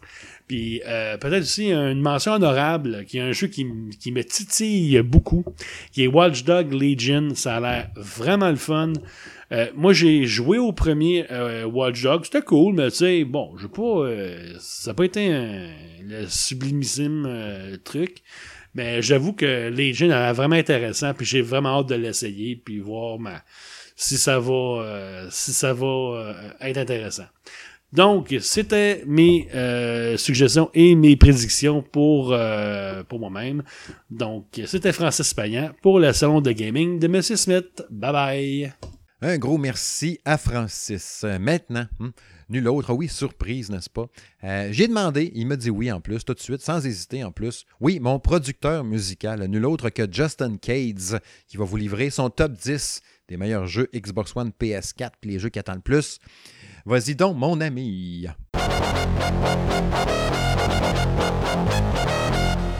Salut Steve, salut les gagnes. C'est Chris, aka Just in Case. Voici mon top 10 des jeux Xbox One PS4. Tout d'abord, Forza Horizon 4 versus Forza Motorsport 7. C'est pour moi les jeux de référence de conduite, l'un au même titre que l'autre. D'un côté arcade et l'autre euh, simulation. Graphiquement au top, la modélisation des véhicules est impressionnante et le gameplay aux petits oignons avec des sensations au bout des doigts avec les vibrations au niveau des gâchettes, un ressenti vraiment agréable et original une durée de vie assez importante pour essayer toutes les voitures et circuits, et dans Forza Horizon pour trouver tous les panneaux, un tas de récompenses à chaque fin de course sous forme de tirage de jackpot, les lieux à découvrir et les granges abandonnées avec une belle petite surprise à l'intérieur, sans oublier toute la partie du multijoueur. Vous aimez les jeux de voiture, vous savez ce qu'il vous reste à faire. Spider-Man, le jeu rêvé pour tous les fans de super-héros, en incarnant l'homme araignée, notre sentiment d'agilité, de force et de liberté est tellement bien retranscrit que l'on passerait son temps à se balader dans la ville et faire de superbes photos et fond d'écran pour sa console. Graphiquement, une belle petite claque graphique, une fluidité vraiment cool, une histoire prenante et une durée de vie assez étoffée avec toutes les quêtes secondaires et les petits collectibles à collectionner par-ci par-là. Et puis, si vous prenez les DLC qui restent sympas à parcourir, vous ne le regrettez pas. God of War, un des plus beaux jeux sur console actuelle, un nouveau gameplay par rapport à l'original, ce qui lui a donné une autre approche, qui sur le coup lui va à ravir, une histoire d'un père et son fils qui tout au long de l'aventure vivent une relation poignante et drôle à la fois. Une durée de vie énorme, des combats mémorables, des énigmes originales et une suite qui s'annonce épique. Dying Light, un de mes tout premiers jeux sur PS4, un nouveau style de jeu avec son gameplay mélangeant parcours autour des morts vivants, des rebelles qui vont vous agresser pour rien, un Walking Dead avant l'heure, et une foule de DLC qui sortent encore à l'heure actuelle. Un jeu qui a suivi pareil, ça ne court pas les rues. Graphiquement cool, il amène une part de stress, surtout quand on sort se balader la nuit, en sachant que le vestiaire change que ce soit la journée ou la nuit. Il y a une tonne d'armes à crafter, des armes uniques à trouver sur les parties de la map, vive les easter eggs, énorme durée de vie et pas mal de challenges par rapport à certains DLC. Pour tous les fans de The Walking Dead, assurément une bonne pioche. Astrobot Rescue Mission, un des tout premiers jeux sur PlayStation VR et un des meilleurs encore à l'heure actuelle. Vous incarnez un robot qui dirige un autre robot. Ce dernier part à la recherche de ses nombreux amis disséminés un peu partout dans les différents stages. Vous devrez affronter des boss à la fin de chaque monde. Ce jeu de plateforme est hyper immersif, des paysans beaux, très très beaux même, une durée de vie acceptable pour un jeu vert, des défis à débloquer tout au long de l'histoire, beaucoup de bonus à collectionner et à débloquer dans un UFO Catcher, un jeu à faire absolument pour tout détenteur de la PlayStation VR. Uncharted 4 versus Uncharted The Lost Legacy. Un des porte-étendards de chez PlayStation, plus les années passent et plus le jeu se bonifie. Une claque graphique impressionnante, une histoire vraiment cool, toujours dans l'esprit Indiana Jones. Une aventure palpitante, des énigmes recherchées, des collectibles disséminés partout dans le jeu, une de mes licences préférées assurément. Pour tous les possesseurs de PlayStation, ce serait un délit de ne pas y jouer au moins une fois. Wreckfest, une belle découverte ce jeu de voiture. Pour tous les nostalgiques de Destruction Derby, ce jeu en est une grosse mise à jour, aussi bien au niveau graphique que le plaisir de course, des véhicules à améliorer, des différents challenges à relever. Dommage que la version console soit un cran en dessous de la version PC. Il vient d'y avoir une mise à jour, une saison 2 plus exactement, qui apporte encore plus de véhicules et d'améliorations à cet opus complètement déjanté. On prend son cerveau, on le pose à côté de soi et on fonce dans le tas. Du fun à chaque partie assurément, et encore plus de folie avec le mode multi. Resident Evil 7. Que dire de ce nouveau tournant de cette licence horrifique légendaire? Une vue à la première personne, une aventure qui, en VR, est encore plus immersive. Préparez les couches, il y en a qui vont avoir de belles et de mauvaises surprises. De beaux gros jumpscares vous y attendent assurément. Une ambiance malsaine, un stress de tous les instants, vous ne sortirez pas indemne de cette expérience, c'est couru d'avance. Pour moi, un des meilleurs jeux VR horrifiques avec un autre jeu, j'ai nommé Rush of Blood. Terrifiant. The Last of Us par deux. Ce jeu, mon dieu, ce jeu. Un des jeux les plus attendus de sa génération, et assurément, on comprend pourquoi maintenant. Graphiquement, c'est une énorme claque, il m'a fallu quelques minutes pour m'en remettre d'ailleurs. Et ce gameplay encore meilleur que le précédent, qui était déjà impressionnant en son temps. On peut se la jouer bourrin, mais pour la meilleure expérience possible de mon côté en tout cas, j'ai préféré le faire en mode plus ou moins furtif. Parcourir ce jeu est un énorme plaisir et le faire en ligne droite, le rusher serait, à mon sens, passer à côté d'une grosse partie du jeu. Ce qui serait vraiment dommage. Il y a plein de collectibles à trouver, on y trouve toutes sortes d'armes que l'on peut améliorer au fil de l'aventure et qui vous facilitent votre avancement dans ce périple sombre et touchant. Après avoir fini le jeu une première fois, on y retrouve une foule de bonus et un New Game Plus pour ceux qui voudraient se la jouer un peu plus fonceur avec un stuff plus conséquent qu'en début de première partie. Far Cry 5 versus Far Cry New Dawn. Une de mes plus vieilles licences favorites, un de mon top 5. Ce jeu d'aventure assez permissif est un bac à sable pour adultes, littéralement. Du fun, des fusillades et explosions à tout va, des easter eggs, de la chasse au trésor et aux animaux sauvages, du délire en solo comme en multi, un jeu sans prise de tête, on s'immerge dans ce monde et on se lâche, et c'est parti. Quel plaisir. Un arsenal d'armes, de munitions et de véhicules à débloquer et à collectionner, un paquet d'heures de jeu, de rebondissements inattendus.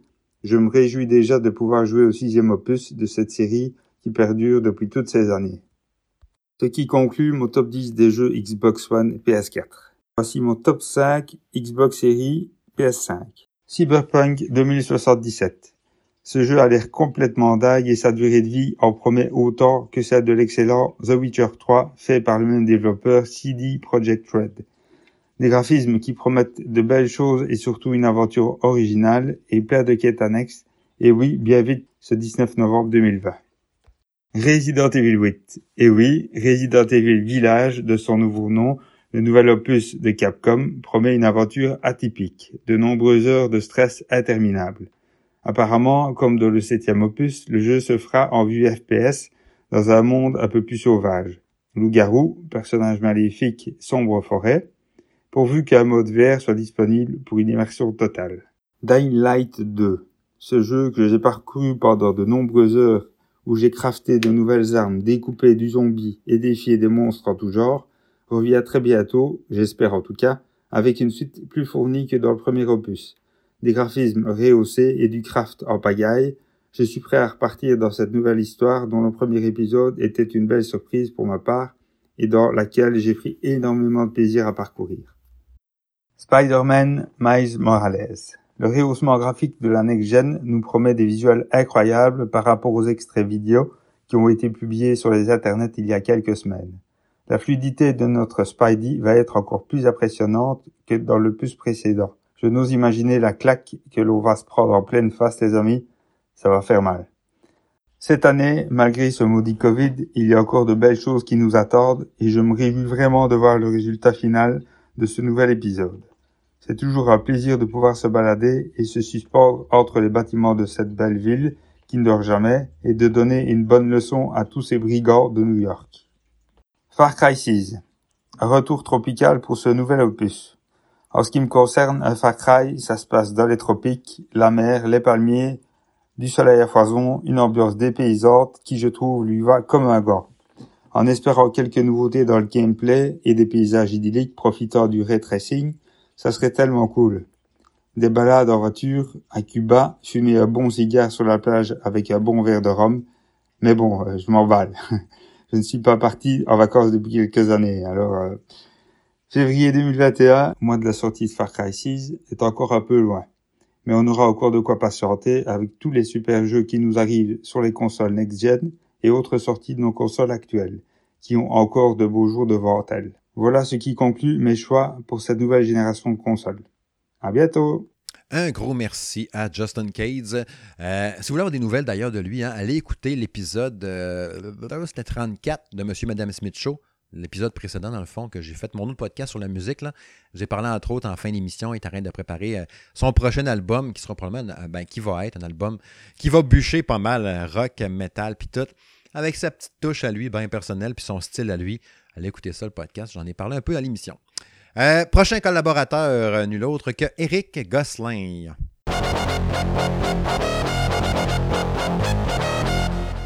Alors bonjour, euh, oui. Bon ben pour mon top 10 euh, des meilleurs jeux qu'il y a eu euh, dans le fond sur la PS4 et la Xbox, les deux consoles ensemble, euh, j'ai fallait faire notre top 10. Alors voici mon top 10. Je vais commencer avec la dixième position en descendant vers la première. En dixième position pour moi c'est Until, Dawn que j'ai vraiment aimé sur PS4. Euh, C'était une exclusivité, un jeu avec des choix à faire, puis avec plusieurs acteurs. J'ai bien aimé le, le feeling de ce jeu-là. là. Euh, C'était vraiment une belle expérience là, d'horreur. Le jeu était court, mais c'était, il avait une très très bonne rejouabilité. Fait que j'ai joué beaucoup, puis je, je l'avais platiné justement sur PS4. J'avais vraiment aimé ça, ce jeu-là. Euh, donc c'est pour ça que c'est mon top 10. C'est un jeu qui va rester dans ma tête. Là. Je je vais jamais oublier mon expérience dans ce jeu-là. Euh, en, en 9 position, GTA V, qui, que j'ai joué vraiment beaucoup, là, autant solo que multijoueur. Un très bon jeu, très belle histoire. euh, je trouve que c'est un, un jeu qui mérite amplement d'être dans mon top 10, là, vu justement le temps que j'ai pu passer dessus. Euh, en huitième position, Resident Evil 2 Remake, qui était euh, pour moi un chef-d'œuvre, un très bel, euh, très beau boulot qui a été fait dessus, un très très bon remake, euh, fidèle à l'original. Euh, vraiment un bon jeu que j'ai que j'ai dévoré totalement. Je l'ai fait euh, de, toutes les possibilités, là, même les modes de mercenaires, les modes en solo, là, puis tout, tout, tout est tout, j'ai tout fait. Après ça, en septième position, euh, Red Dead Redemption 2, qui a pas le choix d'être dans mon top 10 aussi, parce que j'ai joué énormément. Les graphiques étaient tellement euh, l'enfer, vraiment bon. J'ai trouvé la fin un peu décevante, mais le jeu en général, là, euh, c'était du bonbon. là. C'était vraiment un excellent jeu. là. L'histoire était bonne. euh, c'est vraiment rien que la fin, c'est, c'est, je veux pas voler le punch, là, vous jouerez, là, mais la fin, moi, j'étais déçu un petit peu. Donc, euh, mon septième Resident Evil, voyons, pas Resident Evil, mais Red Dead Redemption 2. En sixième position, ben là, je tombe vraiment dans mes, dans mes gros jeux. là. Dark Souls 2, ça, euh, lui, ben, je l'ai joué sur plusieurs consoles, autant PS4 que, que, que, que Xbox, même sur PC, j'ai joué. euh, un jeu, ça, que, je m'écœure pas, là. Je les toutes les Dark Souls. C'est le moins bon de toutes les Dark Souls, mais il est quand même là parce que je l'ai joué, euh, j'ai adoré. là. En cinquième position, ben The Wishers 3, ça c'est, il était le jeu de l'année en 2017, là, c'est excellent jeu. euh, ça a été un des tops là, euh, dans, le dernier 10 ans. C'est un vraiment véritable chef-d'œuvre lui aussi. Là. Excellent jeu. euh, très long par contre, là, c'est très long à finir. là. On, des fois, on stand un petit peu, on prend des petites pauses, on revient, mais en général, excellent jeu. Beaucoup de beaucoup de blabla, beaucoup de, de skills et de, de stock à, à trouver. Un très très bon jeu en général. J'ai bien aimé The Wishers 3. Euh, après ça, c'est Bloodborne. Bloodborne, ben là, ça, c'est pas compliqué, là. C'est, j'ai eu la misère à le mettre là, parce que j'aurais pu le mettre troisième et deuxième, là. C'est, vraiment adoré ce jeu-là. J'espère même qu'un jour, on, verra un deuxième, là. C'est, wow. C'est de From Software, même chose que Dark Souls, d'ailleurs.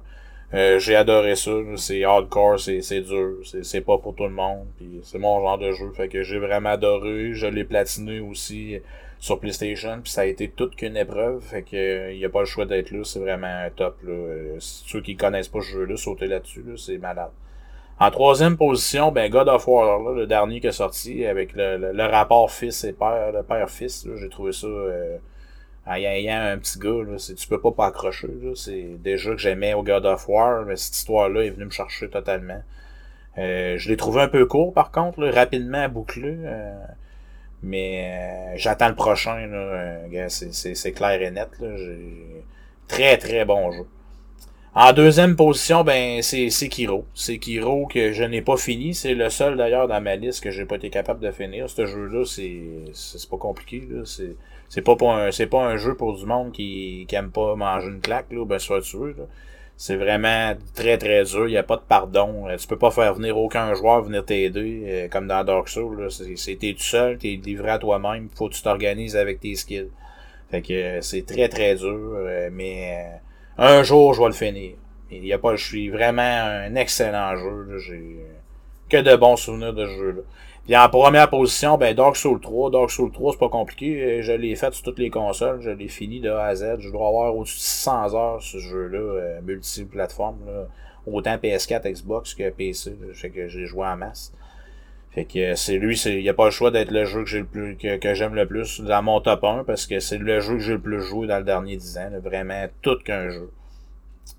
Euh, maintenant, si je vais avec les 5 jeux que j'attends le plus, en première position, c'est euh, Demon's Soul qui s'en vient avec la PS5. Là, ça, je, vais acheter la PS5 euh, pour ce jeu-là. Euh, je l'attends moi en maudit. Après ça, ben il y a Cyberpunk, que c'est sûr que j'attends, mais que lui, je vais sûrement jouer sur PC.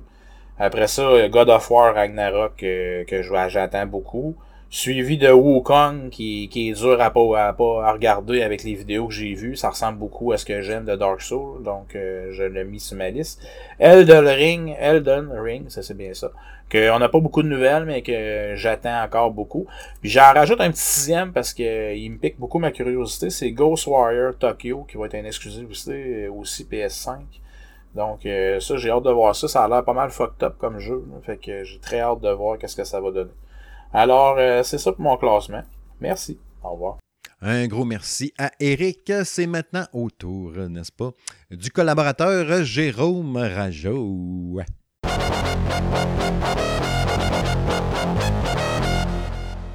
Bonjour, ici Jérôme Rajo pour le salon de gaming de Monsieur Smith. Donc, comme mon ami Steve m'a demandé de faire mon top de la génération, je vais vous le lister tout de suite.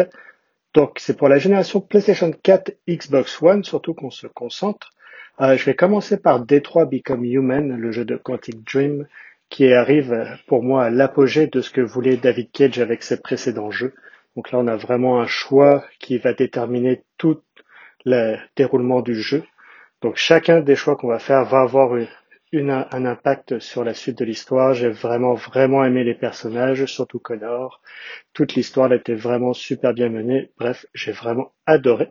L'autre jeu que je retiens, c'est Assassin's Creed Odyssey. Donc, je suis un grand fan de la saga. Mais le, le volet Origins m'avait un peu déçu, mais vraiment Assassin's Creed Odyssey est pour moi celui qui m'a le plus marqué de la saga. Donc, il fallait vraiment qu'il figure dans mon top. Persona 5, ensuite, étant un grand fan aussi de JRPG, je ne pouvais pas faire l'impasse sur cet épisode qui est absolument fabuleux. Tous les menus, toute l'histoire, les musiques, là, c'était vraiment, vraiment un grand, grand jeu pour moi.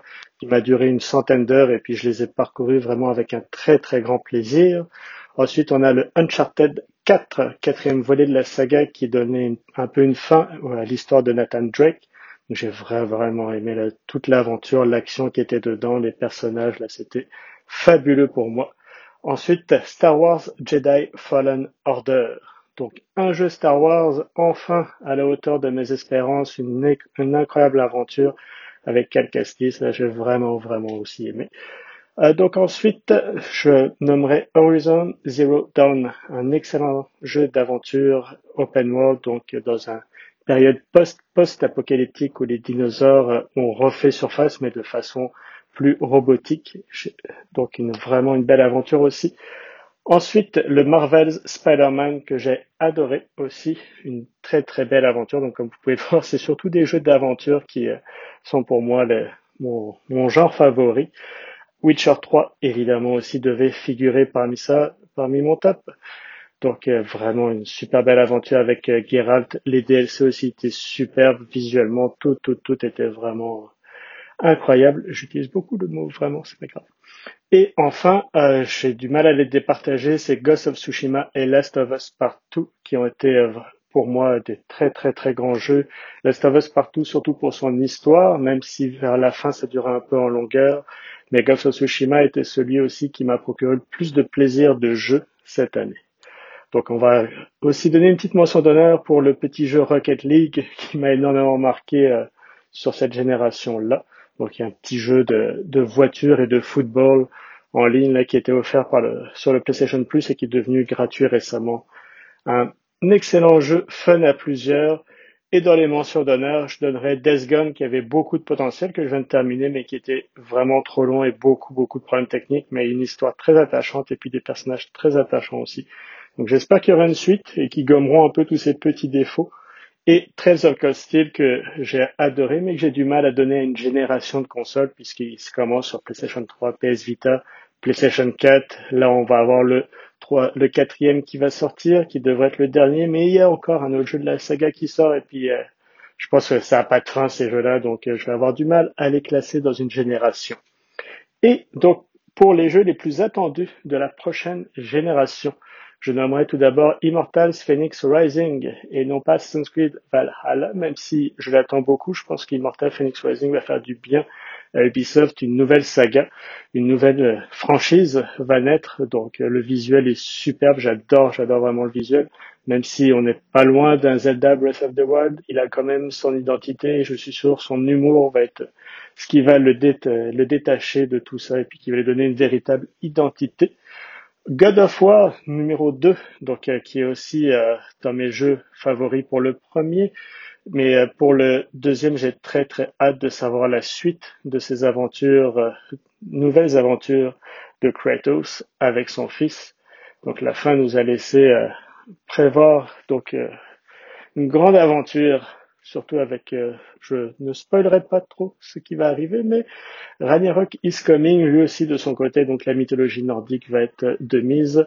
Ensuite, la suite d'Horizon, donc Forbidden West, que j'attends énormément puisque j'ai adoré le premier. Donc très hâte de voir euh, ces nouvelles aventures. Le prochain Ratchet, de Ratchet Clank, qui va mettre vraiment en, en lumière le SSD magique de la PlayStation 5 et enfin, Spider-Man Miles Morales, que j'ai très, très, très hâte de découvrir. J'ai adoré Spider-Man Into the Spider-Verse, le dernier film d'animation de Sony, avec tous les univers de Spider-Man, donc le Spider-Miles. J'ai très, très, très hâte de le découvrir.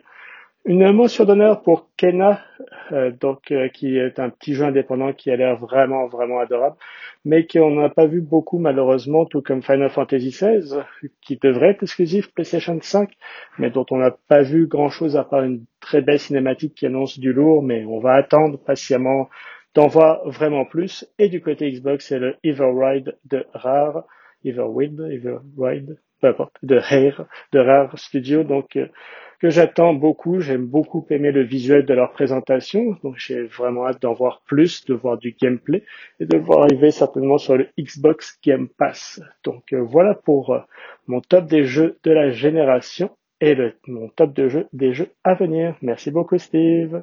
Un gros merci à Jérôme et merci encore à toi euh, de m'aider comme ça sur les Facebook, le Facebook du Salon de Gaming de M. Smith, avec tout à couvrir l'actualité avec moi et partager, n'est-ce pas, à tous nos lecteurs.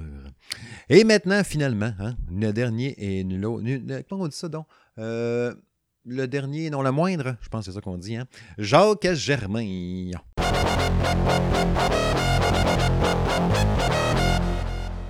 Merci à mon ami Steve Tremblay pour cette opportunité de pouvoir parler de, de mes jeux favoris de, de la génération qui s'en va. Eh bien oui, l'ancienne génération, on va l'appeler comme ça maintenant. On s'en va vers la nouvelle génération avec les PS5 et les Xbox One X, euh, Series X, Y, Z. Donc on commence tout de suite. J'ai pas fait d'ordre particulier. Je vais vous nommer les jeux puis en discuter un peu. Donc, j'ai juste 5 minutes. Donc, euh, et on commence tout de suite. Euh, The Witcher 3. Bien entendu, un jeu où j'ai passé euh, nombreuses heures sur ce jeu-là, dans l'univers du Witcher de Gérald de Rive. Donc, un jeu action, RPG un peu, très basé sur la narration. Puis vous allez voir, moi j'adore les jeux qui sont basés sur la narration. Donc euh, celui-là m'en a donné pour, euh, pour mon argent des heures de plaisir, des heures de jeu. Par la suite, j'ai mis euh, un titre qui a pas fait l'unanimité, mais que moi j'ai adoré. C'est une série de jeux que je, je joue depuis que je suis tout petit. Final Fantasy 15. Je sais que c'est pas... Bon, il y a plein de gens qui n'ont pas aimé le, le, le, le fait que ça soit quatre gars ensemble dans un char euh, qui s'en vont. Puis euh, je sais que l'histoire n'était pas nécessairement très poussée, mais j'ai adoré l'univers. Moi personnellement, j'ai adoré euh, les, les le groupe de, de- le groupe de gars ensemble qui font une espèce de, de, de road trip puis euh, avec l'histoire qui, qui embarque là, là-dedans avec la princesse avec le roi qui se fait tuer euh, spoiler etc donc euh, oui je l'ai mis dans euh, mon top de la dernière génération parce que pour moi c'était un excellent jeu. Par la suite j'ai mis un jeu qui est qui est narratif. Moi j'adore les jeux qui sont qui sont narratifs. Donc Detroit Become Human où on joue en fait trois humanoïdes qui qui découvrent qu'ils ont peut-être pas des sentiments nécessairement parce que c'est très cliché là, mais qui peuvent surpasser les limites qui leur qui leur ont été euh, ajoutées dans leur programmation. Puis on suit vraiment les aventures de de ces trois là. puis c'est un jeu où est-ce que quand vous faites vos choix, ben ça a une incidence là vraiment là sur euh, euh, sur le reste de l'histoire, c'était très bien fait. Ensuite, God of War, bien entendu, sur la PS4, qui était un titre magistral, qui était, qui, était, qui était beau, fabuleux. Mon Dieu, qui avait un bon, euh, un bon système de combat aussi, euh, avec le, le, le, le, fils là, de, de, de, de Kratos. Donc c'était excellent. Resident Evil 7. J'ai toujours aimé la série Resident Evil, mais le 7 a été un petit peu différent. Euh, ils, l'ont poussé dans une autre direction, euh, en tout cas je trouve. J'ai adoré ça. D'ailleurs, les, les, les, remakes ont été faits un peu dans la même veine que le 7. Donc euh, on, on voit que Capcom là, euh, a enfin décidé de, de, de faire progresser sa série dans, dans le bon sens tant qu'à moi. Par la suite, j'ai mis un jeu qui était quand même qui est quand même plus récent, Control, qui est fait par euh, Remedy, qui est un des mes studios préférés. Donc euh, euh, un jeu là dans les veines un peu de de, de, Alan Wake ou de, de ce style-là de ce, du studio. Donc euh, excellente écriture, euh, l'histoire était fabuleuse. Euh, c'est pas le jeu qui avec lequel j'ai eu le plus de plaisir, mais le côté narratif est venu me chercher énormément, donc c'est pour ça que je l'ai mis là. Uncharted 4, euh, qui était la, la- finale de la série Uncharted, qui finit, qui finit plutôt... euh, ben, ça n'a pas été la fin que je pensais, mais euh, on parlera pas de ça pour pas spoiler personne. Mais euh, c'est une série qui est tout simplement fabuleuse depuis le début, depuis le premier. Euh, donc euh, Naughty Dog qui, fait toujours des, des grands jeux, des bons jeux. Un autre jeu que j'ai testé récemment pour euh, le salon de gaming de Monsieur Smith, Microsoft Flight Simulator, euh, qui est un jeu de ma jeunesse qui, qui que j'ai joué longtemps, que j'ai joué beaucoup. Euh, quand le nouveau est arrivé, je capotais. C'est beau, c'est magnifique, c'est bien fait. Euh, mon Dieu, j'ai pu voler au-dessus de ma maison. Elle était là. C'était euh, c'est un sentiment qui était vraiment, vraiment, vraiment euh, euh, satisfaisant. Ouais, c'est satisfaisant, en plein ça. Mes deux derniers jeux, c'est des jeux indépendants. Euh, J'adore les jeux indépendants en passant. Donc, euh, The Banner Saga, qui est une trilogie en fait, euh, avec une musique tout simplement incroyable, euh, avec une histoire qui, qui, qui vous offre des choix. Donc, ça aussi, c'était vraiment wow. Et dans un univers un peu celtique, un peu mythologique, euh, mythologie. Donc, c'était super bon. Et le dernier, qui est mon, dans mon top 1 de la dernière génération, qui est un jeu indie, le jeu Céleste, qui vient parler un peu de la santé mentale, de l'anxiété, euh, de tous les problèmes qu'on peut avoir, de, la dépression, etc. C'est un jeu qui m'a touché avant tout. Donc, euh, les jeux qui me touchent euh, sont souvent dans mon top 1, 2, 3.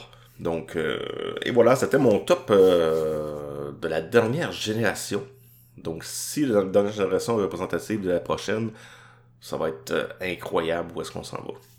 Pour finir, Steve m'avait demandé les jeux que j'attendais pour la prochaine génération. Honnêtement, pratiquement aucun. Il euh, y a rien qui m'a fait faire waouh, ça me prend absolument la, prochaine génération de consoles.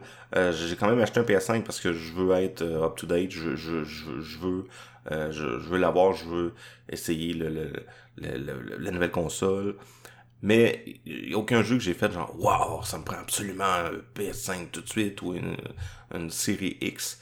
Donc je dirais que j'attends pas aucun jeu, sauf peut-être Final Fantasy XVI, bien entendu, qui une série forte pour moi. Mais sinon, euh, malheureusement, il n'y a rien qui m'a fait faire Waouh! Incroyable! Donc, euh, mais j'ai bien hâte de voir l'évolution que les jeux vont apporter. Puis je pense que le prochain six mois va être hyper intéressant pour les annonces de jeux qui s'en viennent. Donc, euh, j'ai bien, bien hâte de tout ça.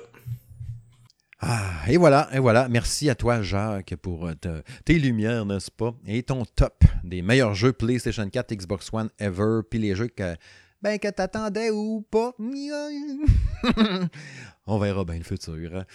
Euh, fait qu'à ça, un gros, gros merci. C'était super intéressant de vous écouter. J'espère que les amis, vous avez aimé ça, écouter euh, les top 10 de mes collaborateurs puis euh, j'aimerais bien ça vous lire dans les commentaires des fois aussi, hein, de voir euh, c'est quoi vous autres les jeux qui vous ont plus fait triper sur la génération actuelle, puis c'est quoi que vous attendez le plus sur la PS5 Xbox Series.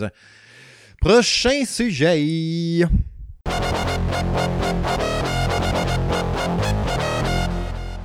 C'est l'heure de la chronique à quoi je joue. Hum, Star Wars Squadrons. Euh, que je joue en VR. À date, j'ai juste joué en VR. Je n'ai pas joué dans le mode normal.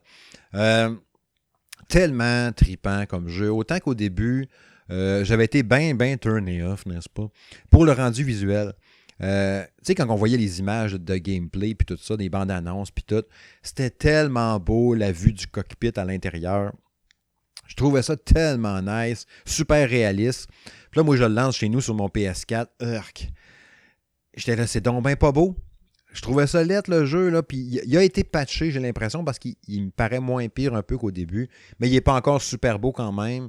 Mais il est quand même mieux qu'il était? Il est vraiment plus beau qu'il était au début, ou c'est moi qui s'est habitué. C'est peut-être juste ça aussi. Mais euh, c'est ça, les cinématiques sont vraiment nice. Mais quand tu es le, donné de ton vaisseau est quand même pas pire. Mais c'est comme l'environnement qui est un peu laid. Puis quand tu te promènes dans ta base, quand tu reviens à la maison, ben à la maison, ta base à toi, c'est pas super beau non plus. Mais on dirait qu'à long, euh, parce que c'est sûr qu'avec le casque, tu as un petit, un petit downgrade visuel, ça c'est certain. Parce qu'on veut de la fluidité pour ne pas avoir de malaise à rien. Puis je le répète encore une fois, hein, depuis que j'ai la VR, je, touche du bois. Tu quoi en bois ici? Ma tête. Euh, j'ai jamais eu aucun malaise, rien tout avec la VR. Fait que je suis content en sacrement. OK, on va se le dire. Fait que le, fait de jouer dans du côté de l'Empire ou des rebelles ou qui est devenu la Nouvelle République, la République, chose comme ça, ça se passe après Star Wars, le retour du Jedi. L'histoire est tripante à, avoir évolué. On parle entre autres de la générale Syndulla.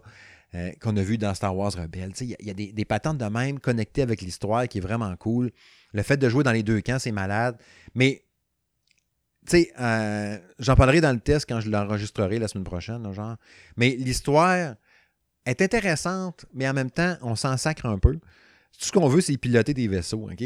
essayer un autre, essayer un autre dans la campagne solo. Puis, je tripe tellement, OK, à, piloter les vaisseaux. au début, tu as ton TIE Fighter, tu fais ta mission, il donne un X-Wing, oh, t'es pas mal excité. Puis, tu sais, je pensais que le summum, ça serait de piloter le X-Wing, justement. Peut-être que, mec, je la repogne. Mais ben, euh, j'ai eu une autre mission après ça avec le X-Wing, puis j'ai pas tant trippé. Ce que j'ai le plus trippé, c'était avec une LA. L'LA, là, le, A-Wing, le vaisseau est comme plus petit un peu. Ça, me fait, ça doit être ces vaisseaux-là qu'on voyait entre autres dans le, Star Wars épisode 3. Tu sais, au début, quand Anakin puis Ben, ils se battent, l'intro est super nice, là, genre de vaisseau. Là. Ben, c'est ça. Euh, surtout, un genre d'affaire de même. pensez un peu à ce vaisseau-là. Tu sais, comme, as comme la tête sortie un peu de, la forme du vaisseau. Tu comme juste d'une bulle de verre, comme là. Fait que tu vois super bien sur tes ailes. Euh, t'as comme l'impression d'être dans l'espace, assis dans ton petit petit vaisseau qui vole dans l'espace. Il est super maniable, tellement tripant, euh, le fun à piloter, ce vaisseau-là. Puis en VR, c'est capoté. Même quand tu chauffes, mettons, dans dans, quand tu dans le camp de l'Empire, il y a un vaisseau qui est un faucheur taille. Euh, quand on était dans le hangar, je suis dans le hangar, puis mon, mécanicien me dit Bon, ton vaisseau est prêt, nan, tu peux aller le visiter puis le regarder sur tous ses angles en te promenant autour, en appuyant sur X pour euh, regarder autour de lui. Puis là, tu te dis, hey, shit, je vais piloter ce vaisseau-là. Puis là, j'étais super excité. J'étais comme, oh yes, oh yes. Je me frottais les mains dans ma tête. Puis là, j'étais comme, oh yes, je vais aller piloter ça. Puis là, le faucheur taille, se pilote super bien. Tu es assis comme dans ton cockpit. Ton siège est comme full profond. Tes manettes sont vraiment hautes en avant de toi. Ça se joue à la manette dans tes mains d'ailleurs. Mais tous les pitons sur ton tableau de bord sont hauts. Mais tu n'as pas à y toucher, c'est ton bonhomme qui le fait. Mais l'immersion est là pareil. Tu te rends compte que tu pourrais être deux parce qu'il y a une place à côté de toi. Si tu te vires la tête en arrière, il y a comme une petite place un peu pour embarquer quelqu'un avec le plafond, la vitre est un peu basse, le plafond est bas. Mais il se contrôle super bien aussi. Ça a été mon vaisseau préféré à date. Ça, puis l'LA. J'ai conduit aussi hier un gros bombardier, un LY, Y, Y-Wing. Ça se dit pas bien en français. Avec mon accent de merde. Le bombardier, là, je me promenais autour d'une station, puis là, je dropais des bombes dedans. J'étais rendu à faire cette mission-là. Puis je pense que j'ai quitté après la mission. Ou... Non, j'ai quitté pendant la mission. c'est là que je suis rendu. C'est là qu'ils sont en train de jouer, justement. Euh, mais c'est ça, le, A-Wing puis le Faucheur taille, là, Christy que j'ai trippé à piloter ces vaisseaux-là. Là, j'ai juste hâte d'aller jouer en ligne. Là, je suis rendu habitué au contrôle. Euh, tu sais, là, fait des loopings, des 360, euh, dropper mes bombes quand quelqu'un court après. Ah, il est où celui-là? Puis tu sais, quand tu es dans l'espace, tu pilotes, puis là, tu vois, mettons, tu cherches, il dit où ta barnouche? Euh, mettons le X-Wing euh, d'autres équipes.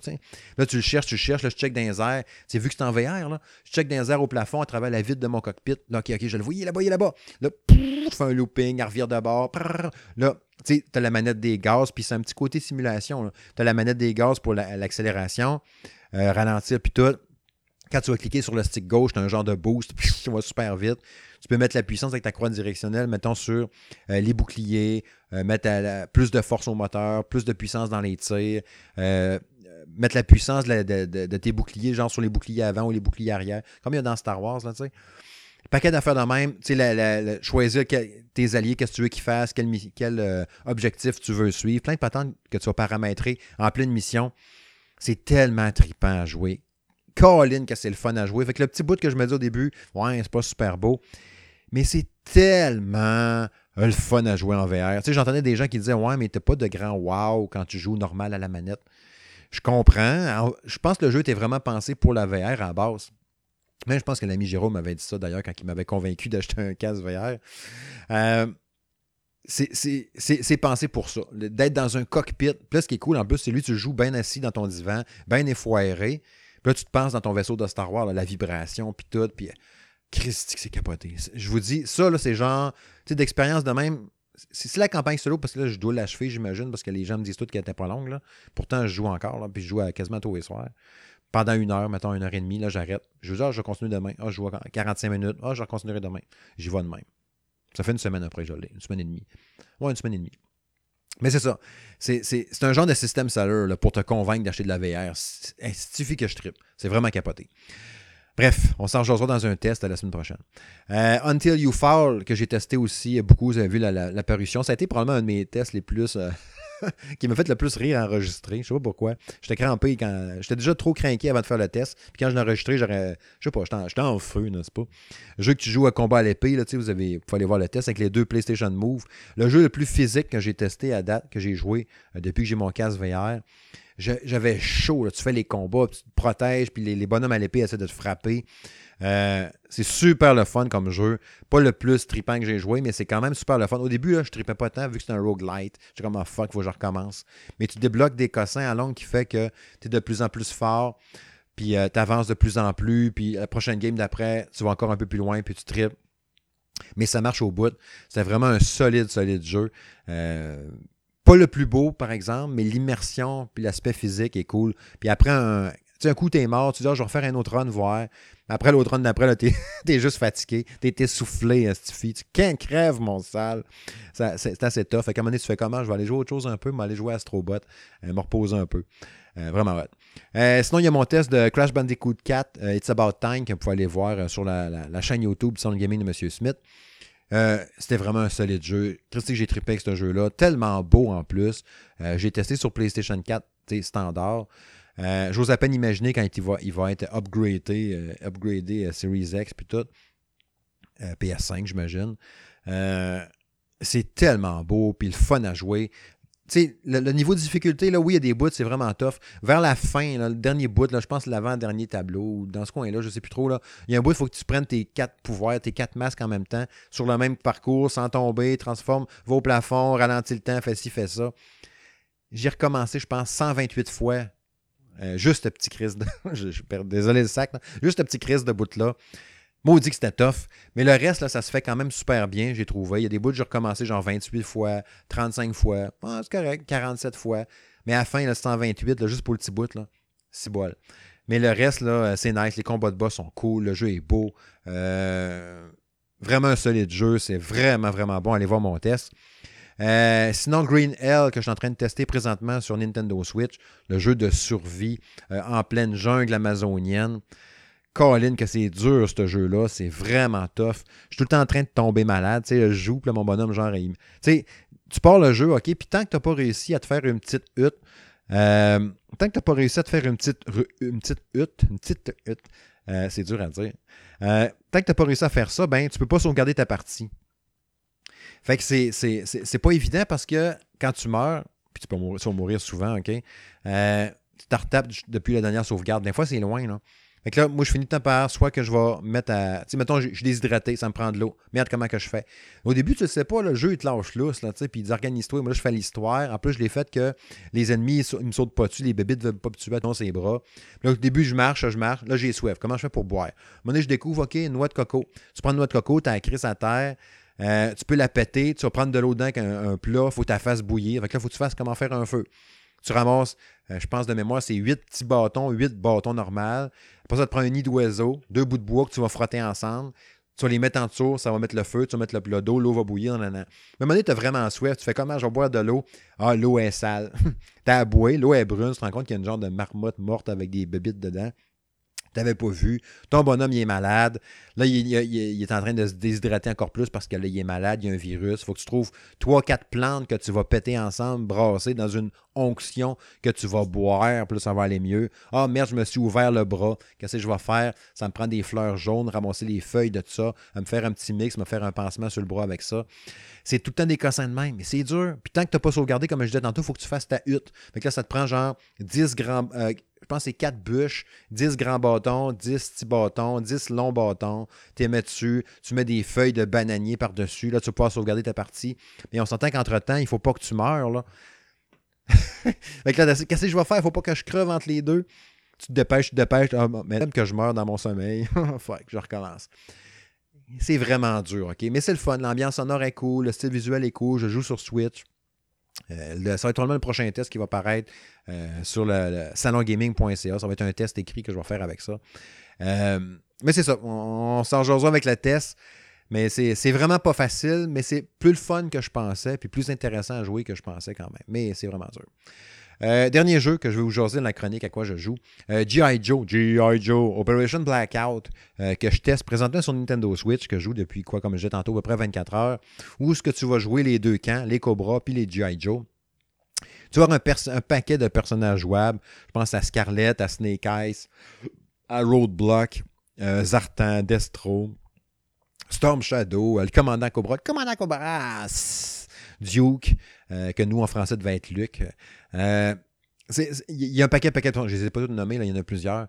Tu vas rencontrer aussi des personnages qui ne sont pas jouables, mais qui sont là quand même pour euh, meubler l'histoire. Puis qui sont là en arrière-plan, mettons, quand Cobra parle, tu as les deux jumeaux. Tu as des cossins comme ça.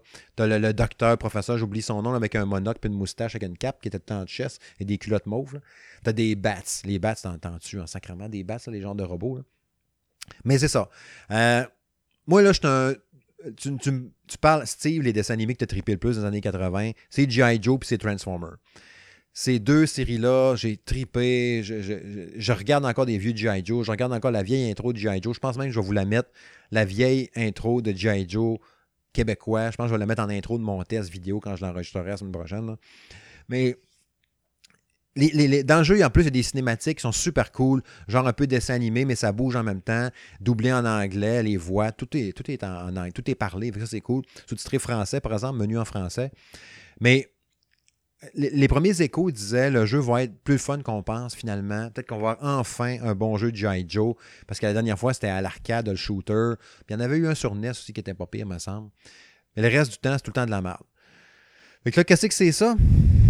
C'est un shooter vu à troisième personne. Comme je disais tantôt, ça joue soit en solo ou à deux. Quand tu joues à deux, quand tu joues en solo, le deuxième joueur qui serait contrôlé par quelqu'un normalement dans ton salon, parce que c'est juste coop local, euh, en tout cas de ce que j'ai vu à date, mais il est contrôlé par l'intelligence artificielle. Puis l'intelligence artificielle, ben, est vraiment pourrie, OK? Fait elle va t'aider, mais pas tant que ça. Bien souvent, elle va te tirer dans le mur ou elle ne tirera pas. Elle t'aidera pas bien. Faut, bien souvent, faut que tu te débrouilles par toi-même. Des fois, elle va aider, mais pas tant. Puis, le rendu visuel, je l'aime beaucoup. Je trouve le jeu est beau. Je trouve qu'il est trippant. La patte graphique, le style qu'ils ont donné à ça. La modélisation des personnages sont cool. Les, déplacements, la prise en main. Tu as le droit à deux armes. Il prend le gun dans son dos. C'est un style un peu, euh, je trouve, euh, Fortnite, un peu. Dans le style visuel, dans la prise en main, puis tout. Euh, attaque de mêlée, une glissade. Tu as un ultime qui sert quasiment à rien. Ça, c'est un peu ridicule, avec les deux pitons en même temps. Mais, Caroline, le jeu n'est pas si le fun que ça encore. Ça me déçoit bien gros. Tu as une mission, première mission super fun euh, avec Commandant Cobra puis euh, Storm Shadow. Pour ça, tu pas une mission avec Roadblock puis euh, Mary Jane. C'était celle-là, je pense. Elle était plate, puis Esti était dur, puis c'était genre du euh, repousser des vagues d'ennemis quasiment tout le long. tu Il y a plein de robots, tu es submergé, tu te sauves, tu te sauves, paf, paf, paf. Ok, le Destro arrive, puis il vient te fesser de super proche, puis te fonce dedans comme si tu étais un aimant, là, puis ou tu étais un ton de marde, puis lui c'était une mouche. Là. Sais, genre trop intensément, là, c'était ridicule. Là, j'ai comme fait fuck, off, je vais pas me taper juste des vagues d'ennemis. Là, tu fais l'émission d'après. Ah, ok, t'es ah, t'es le fun, ça là. Ah, l'autre d'après. Ah, ah. Là, je pense que j'ai. Je pense j'ai six chapitres de fait. Six ou sept chapitres. Euh, Six. Je pense que j'ai six chapitres. Il y en a un pas pire, il y en a un poche. Il y en a un pas pire, il y en a un poche. Fait on verra bien quand je l'aurai terminé. On s'en reparlera dans un test la semaine prochaine. Fait qu'à date, je suis quand même déçu. euh, pareil du jeu. J'avais espoir qu'il soit enfin un bon jeu de G.I. Joe. Mais comme vous dites, il y a ces bons moments. La, patte artistique est vraiment nice. Ça, je trippe. J'ai quasiment autant de fun à regarder les, comics dedans. En plus, je trouve des bandes dessinées dedans. Ben, juste les covers des, comics. J'aurais aimé ça voir la, BD au complet. Ça aurait été nice. Euh, mais c'est ça. On, on s'en dans un test la semaine prochaine. Mais jusqu'à maintenant, je vous dirais que je suis un peu déçu pareil. On verra bien. sais. Je sais pas comment il y a de chapitres. Je suis rendu à 6-7. Il y en a-tu 10? Fait que je vais faire comme, ah ouais, finalement, c'est ça, puis c'est tout. S'il y en a 28, ah, ben ok, c'est correct. Il y a des chances que ça soit plus trippant par bout aussi, puis que ça se replace. Mais c'est hot. Puis le fait de retrouver tous les personnages qu'on aime de cette série-là, euh, c'est vraiment nice. Bref, on va se diriger, n'est-ce pas, vers la conclusion.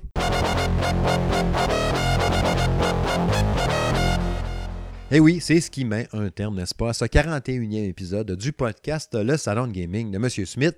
Euh, je tiens à remercier tout spécialement mes collaborateurs qui ont participé à l'émission, qui m'ont donné comme ça, euh, si gentiment, euh, leur top 10 des meilleurs jeux PS4, Xbox One de tous les temps, puis les jeux qui attendent le plus. pour ceux qui ça concernait, les, les, s'ils n'allaient pas sur PC ou s'il n'y avait pas rien qui est intéressant pour l'instant.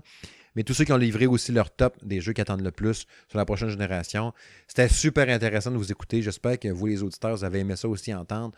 Euh, tous leurs avis euh, différents et variés ou qui se ressemblaient aussi sur certains jeux. Il y a des jeux qui sont revenus plus un peu.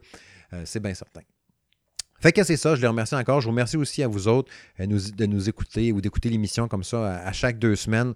Très, très apprécié. Je remercie tous les lecteurs sur le Facebook, sur le Twitter, les gens qui se sont abonnés récemment. Il y a eu beaucoup d'abonnés euh, sur le Twitch euh, des dernières semaines. C'est pas mal cool. Merci à la VR, entre autres. J'ai l'impression qu'il y a beaucoup de monde qui veulent voir jouer un peu de, de VR, me voir un peu capoter là-dedans. Euh, triper ma vie, comme on dit. Euh, tous les lecteurs aussi, salongaming.ca, merci beaucoup euh, d'être là. Euh, donc, dans les tests à venir, à part G.I. Joe, Star Wars puis Green Hell que je suis en train de tester dans les tests qui vont paraître prochainement, il y a Return One Way Trip qui est dans les tests en cours par Jacques. Il y a Is Origin qui est présentement testé par Jérôme, qui est un des tests à venir. Shantae Risky's Revenge, Director Scott, qui est présentement testé par Francis.